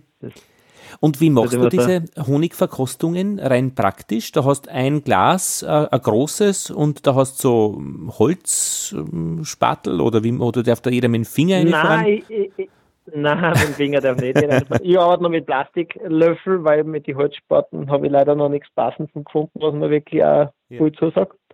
Ähm, ich lasse die Leute vor allem schauen und dann animiere ich es halt auch vielfach, weil viele gehen vorbei und schauen einfach da und, und da kommt man halt ins Gespräch, möchten sie gerne einen Honig kosten. Ja, Ich hätte einen Waldhonig, einen Waldblütenhonig oder einen Cremehonig und red's kurz mit sie und dann sagen sie meistens, ja, ich mache es dann meistens so, dass ich die Gläser dann bei mir stehen habe und natürlich ein Glas für die frischen und eins für die gebrauchten und äh, ich dann aber meistens gleich selber außer äh, geben Ja. aus dem Glas, weil die Leute dann vielfach nicht wissen, Ja. ah, wie, wie, viel soll ich da nehmen und dann stochen sie ein und, Ja. und der Holzspaten oder der Löffel bricht dann, vor allem hier die Minte ist auch schwierig, weil das immer alles recht kalt dann schnell ist, und wie viel nimmst du da dann? tue ich den So einen halben Löffel vorher? Ein Drittel? Ein Drittel? Ja, ein, Sch- ein schwach, ein schwach halten, weniger sogar. Drittel Weniger. bis noch weniger. Wenn Kinder sind, gebe ich mir ein bisschen mehr auf, weil, weil die lecken gern dabei länger. Ja. Aber sonst so soll es am besten, also so, eher so die Spitzen oder so gerade ein Ja. die Leute sind meistens böse und man will, dass es ein bisschen mehr kosten, es ist eher.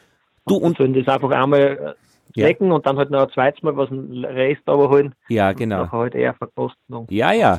Das ist so eine optimale Menge, glaube ich, ja. Dass sie sich im Mund schön verteilt und nicht zu viel. dass Genau, nicht biegt, genau. Dass, nicht, dass einer nicht zu viel wird da. Also, Ja, du, Ja. äh, von der, äh, wir haben ja jetzt in diesen Aus, in der Ausgabe der Bienengespräche haben wir über Sensorik gesprochen, äh, auch über die Wörter, die man verwendet. Äh, fällt dir das leicht oder schwer, über den Honig zu reden, wie er schmeckt? Oder wie fällt es die Leute? Äh, können die Leute drüber reden? die Leute können schon drüber reden. Also äh, natürlich, das ist auch ein Prozess, wo man es immer wieder übt und, und weiterschaut. Ähm, bei uns ist halt Gas, weil halt äh, vielfach ist nur der Waldhonig bekannt, also kommst gleich mal mit was Neues und da sind auch immer neugierig. Ja. Und äh, ich war das sowieso immer, dass ich das Produkt eher positiv sehe und ich würde nie sagen, dass es äh, Rapshonig, äh, Rapshonig nicht gut schmeckt oder manche Imker meinen, dass der Kastanienhonig nur handig ist. Das kann man mit anderen Wörtern herab und, und der ist halt vor allem für Cremehonig geeignet, äh, viel besser umschreiben eigentlich. Also Schon, ja. das, Mhm.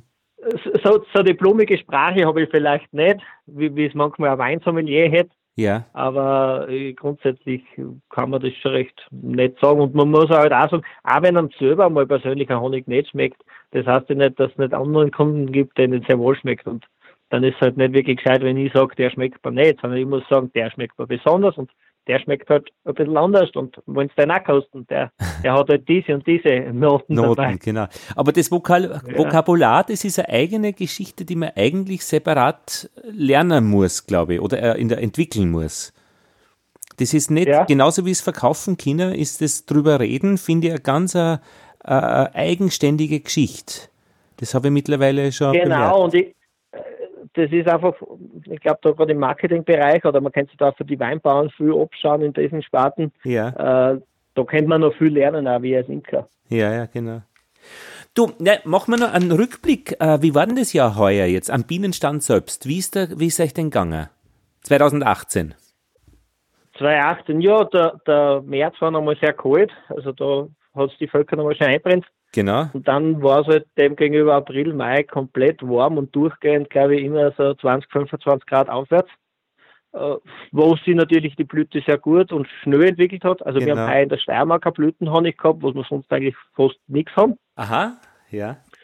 Und das Problem war halt nur, es ist halt gerade im Burgenland oder auch in die wärmeren Standorten sehr schnell alles abblüht. Ja, genau. Jetzt hat es nicht lange drauf gehabt. Und was uns am ersten weh tut, ist halt vor allem, äh, dass wir keinen Waldhonig fast gehabt haben. Also der war wirklich minimal. Aha. Und das ist für uns eigentlich das Hauptprodukt eigentlich. Das, und das ist heuer ziemlich, also bei gewissen komplett ausgefallen und bei mir aber auf Füllstein komplett ausgefallen. Ja. Und bei ein paar habe ich nur ein bisschen was. Also das ist schwierig. Und das ist halt die Hoffnung auch für die nächsten Jahre, dass wir wieder ein bisschen Waldhonig haben. Ich meine, das ändert sich ja praktisch. Der Wald ist, ist manchmal ist viel, ist manchmal wenig. Da gibt es so Rhythmen. Oder gibt, sind es Zufälligkeiten? Multi, Multi, Ja, also- Multi, ja. Multi ja. Am- Also da sind vi- viele Sachen dabei. Das ist äh, zu warm, dann ist, sind die Fressfeinde, vor allem die Witterung ist auch immer ein sehr starkes Thema. Äh, es waren jetzt die letzten Jahre eh recht gut, muss man sagen. Die Ja. letzten zwei Jahre vor allem sehr gut. Und äh, heuer war das durch das äh, April, Mai so warm, ist wahrscheinlich sehr viel schnell gegangen. Und im Juni, dann, wie die Trachten beginnen haben, hat es auch sehr viel angerenkt. Also da ist ein bisschen was vorhanden war, hat es dort, haben wir eigentlich fast jeden Tag Gewitter gehabt im Juni. Und meistens schon am frühen Nachmittag. Und jetzt hast du auch äh, sehr viel angeschwemmt gehabt. Und es war dann eher Waldtracht noch gewesen. Nur ist die dann großteils erst im August, September da gewesen. Und auch kombiniert, kombiniert mit Melizidose und Springkraut. ja. Und zusätzlich hat man halt schon die Behandlung auch gemacht. Jetzt hat, haben wir das eigentlich nicht gekriegt, gar nicht. Ja. Und das war eigentlich kontraproduktiv, weil ich echt bei einigen Völkern Scheiß tun gehabt. Aber es ist so allgemein die Völkerstärke heuer nicht so besonders, weil es da vielfach verhonigt sind, die Völker, und sie nicht gescheit Brut haben im August, September, was ist sehr wichtig ist für die Winterbienenproduktion auch. Und Stichwort Restentmilbung jetzt, also wie schaut's, was, was hast du da noch vor oder was hast du schon gemacht? Also ich habe jetzt noch nichts gemacht, aber für mich ist das jetzt die nächsten zwei, drei Wochen, wie es wettermäßig, arbeitsmäßig passt, möchte ich das angehen. Ja, was Dort machst du? Die Restentbildung. Oxalsäure träufeln. Träufeln, ja. Und sonst im Sommer, also praktisch, äh, was hast du oder was hast du sonst für, für Hauptstrategien? Ich arbeite mit Ameisensäure. Mit Ameisensäure, ja. Ameisensäure, aber auch äh, biotechnische Geschichten und wenn du halt irgendwie Brutentnahme hast, kannst du mit Oxalsäure natürlich auch arbeiten. Aber ich bin rein bei den organischen Säuren eigentlich. Ja. Also synthetisches habe ich noch nie eingesetzt, auch nicht. Ja, na und 2019 Ausblick, also was, was wäre ein gutes Jahr oder wie würdest du das wünschen? Wenn ich starke Frühjahr habe und im Burgenland wieder einen, einen, einen Klassen Raps- und Akazienhonig mache Ja. und wenn wir daheim wieder einen durchschnittlichen bis natürlich mehr kann es immer sein, Waldhonigertrag hätte. Ja, ja. Ja Das gut, der Hannes. Danke, gell? Alles Gute. Passt, ich Baba. wünsche dir noch frohe Weihnachten. Ja, dir. Bitte. Eika. Servus.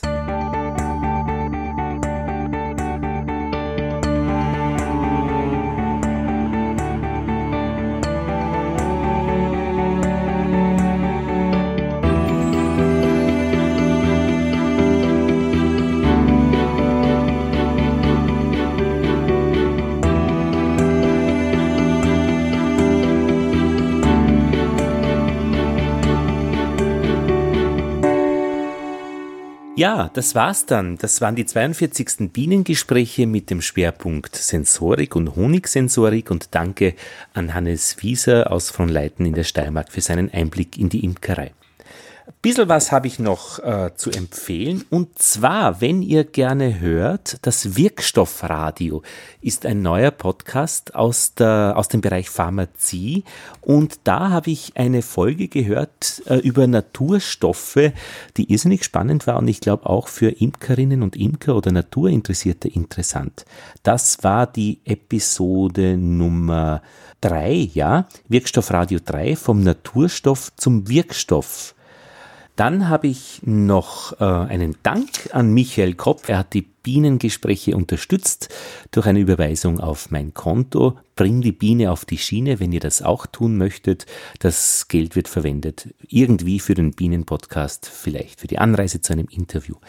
Ja, und die Website www.bienenpodcast.at. Dort findet ihr die Kontonummer. Ich freue mich, ich bedanke mich. Ich freue mich aber auch besonders für eure Rückmeldungen, die immer wieder dort ankommen, beziehungsweise auch per E-Mail an mich oder Telefonanruf, wie auch immer. Einen Hinweis noch, es gibt die fünfte internationale Öko-Imkerei-Konferenz, veranstaltet von der Universität Hohenheim im März 2019, am 1. März, 2. März, 3. März und mit Exkursionen am 4. März. Einen Link dazu stelle ich bei den Shownotes bereit, organicapis.uni-hohenheim.de www.ccc.de. Das Programm ist extrem vielfältig und wer in der Gegend ist, es zahlt sich sicher aus, dort vorbeizuschauen. Das war's dann aus Wien. Ich kämpfe gerade mit Mathematik. Ähm, die Kinder haben Mathematik-Schularbeit, da geht viel Energie rein. Aber ist eine Frage der Kommunikation. Äh, das sind recht nette Stunden, die man da auch verbringen kann. Ähm, Tisch also jetzt nicht spielend bei einem Gesellschaftsspiel, sondern einfach mit mathematischen Fragestellungen. Manchmal kippt dann auch die Stimmung leider, aber meistens geht es gut dahin, aber das braucht bei mir gerade viel Zeit. Ich hoffe, euch geht's gut und bedanke mich fürs Zuhören. Lothar Bodingbauer verabschiedet sich aus Wien.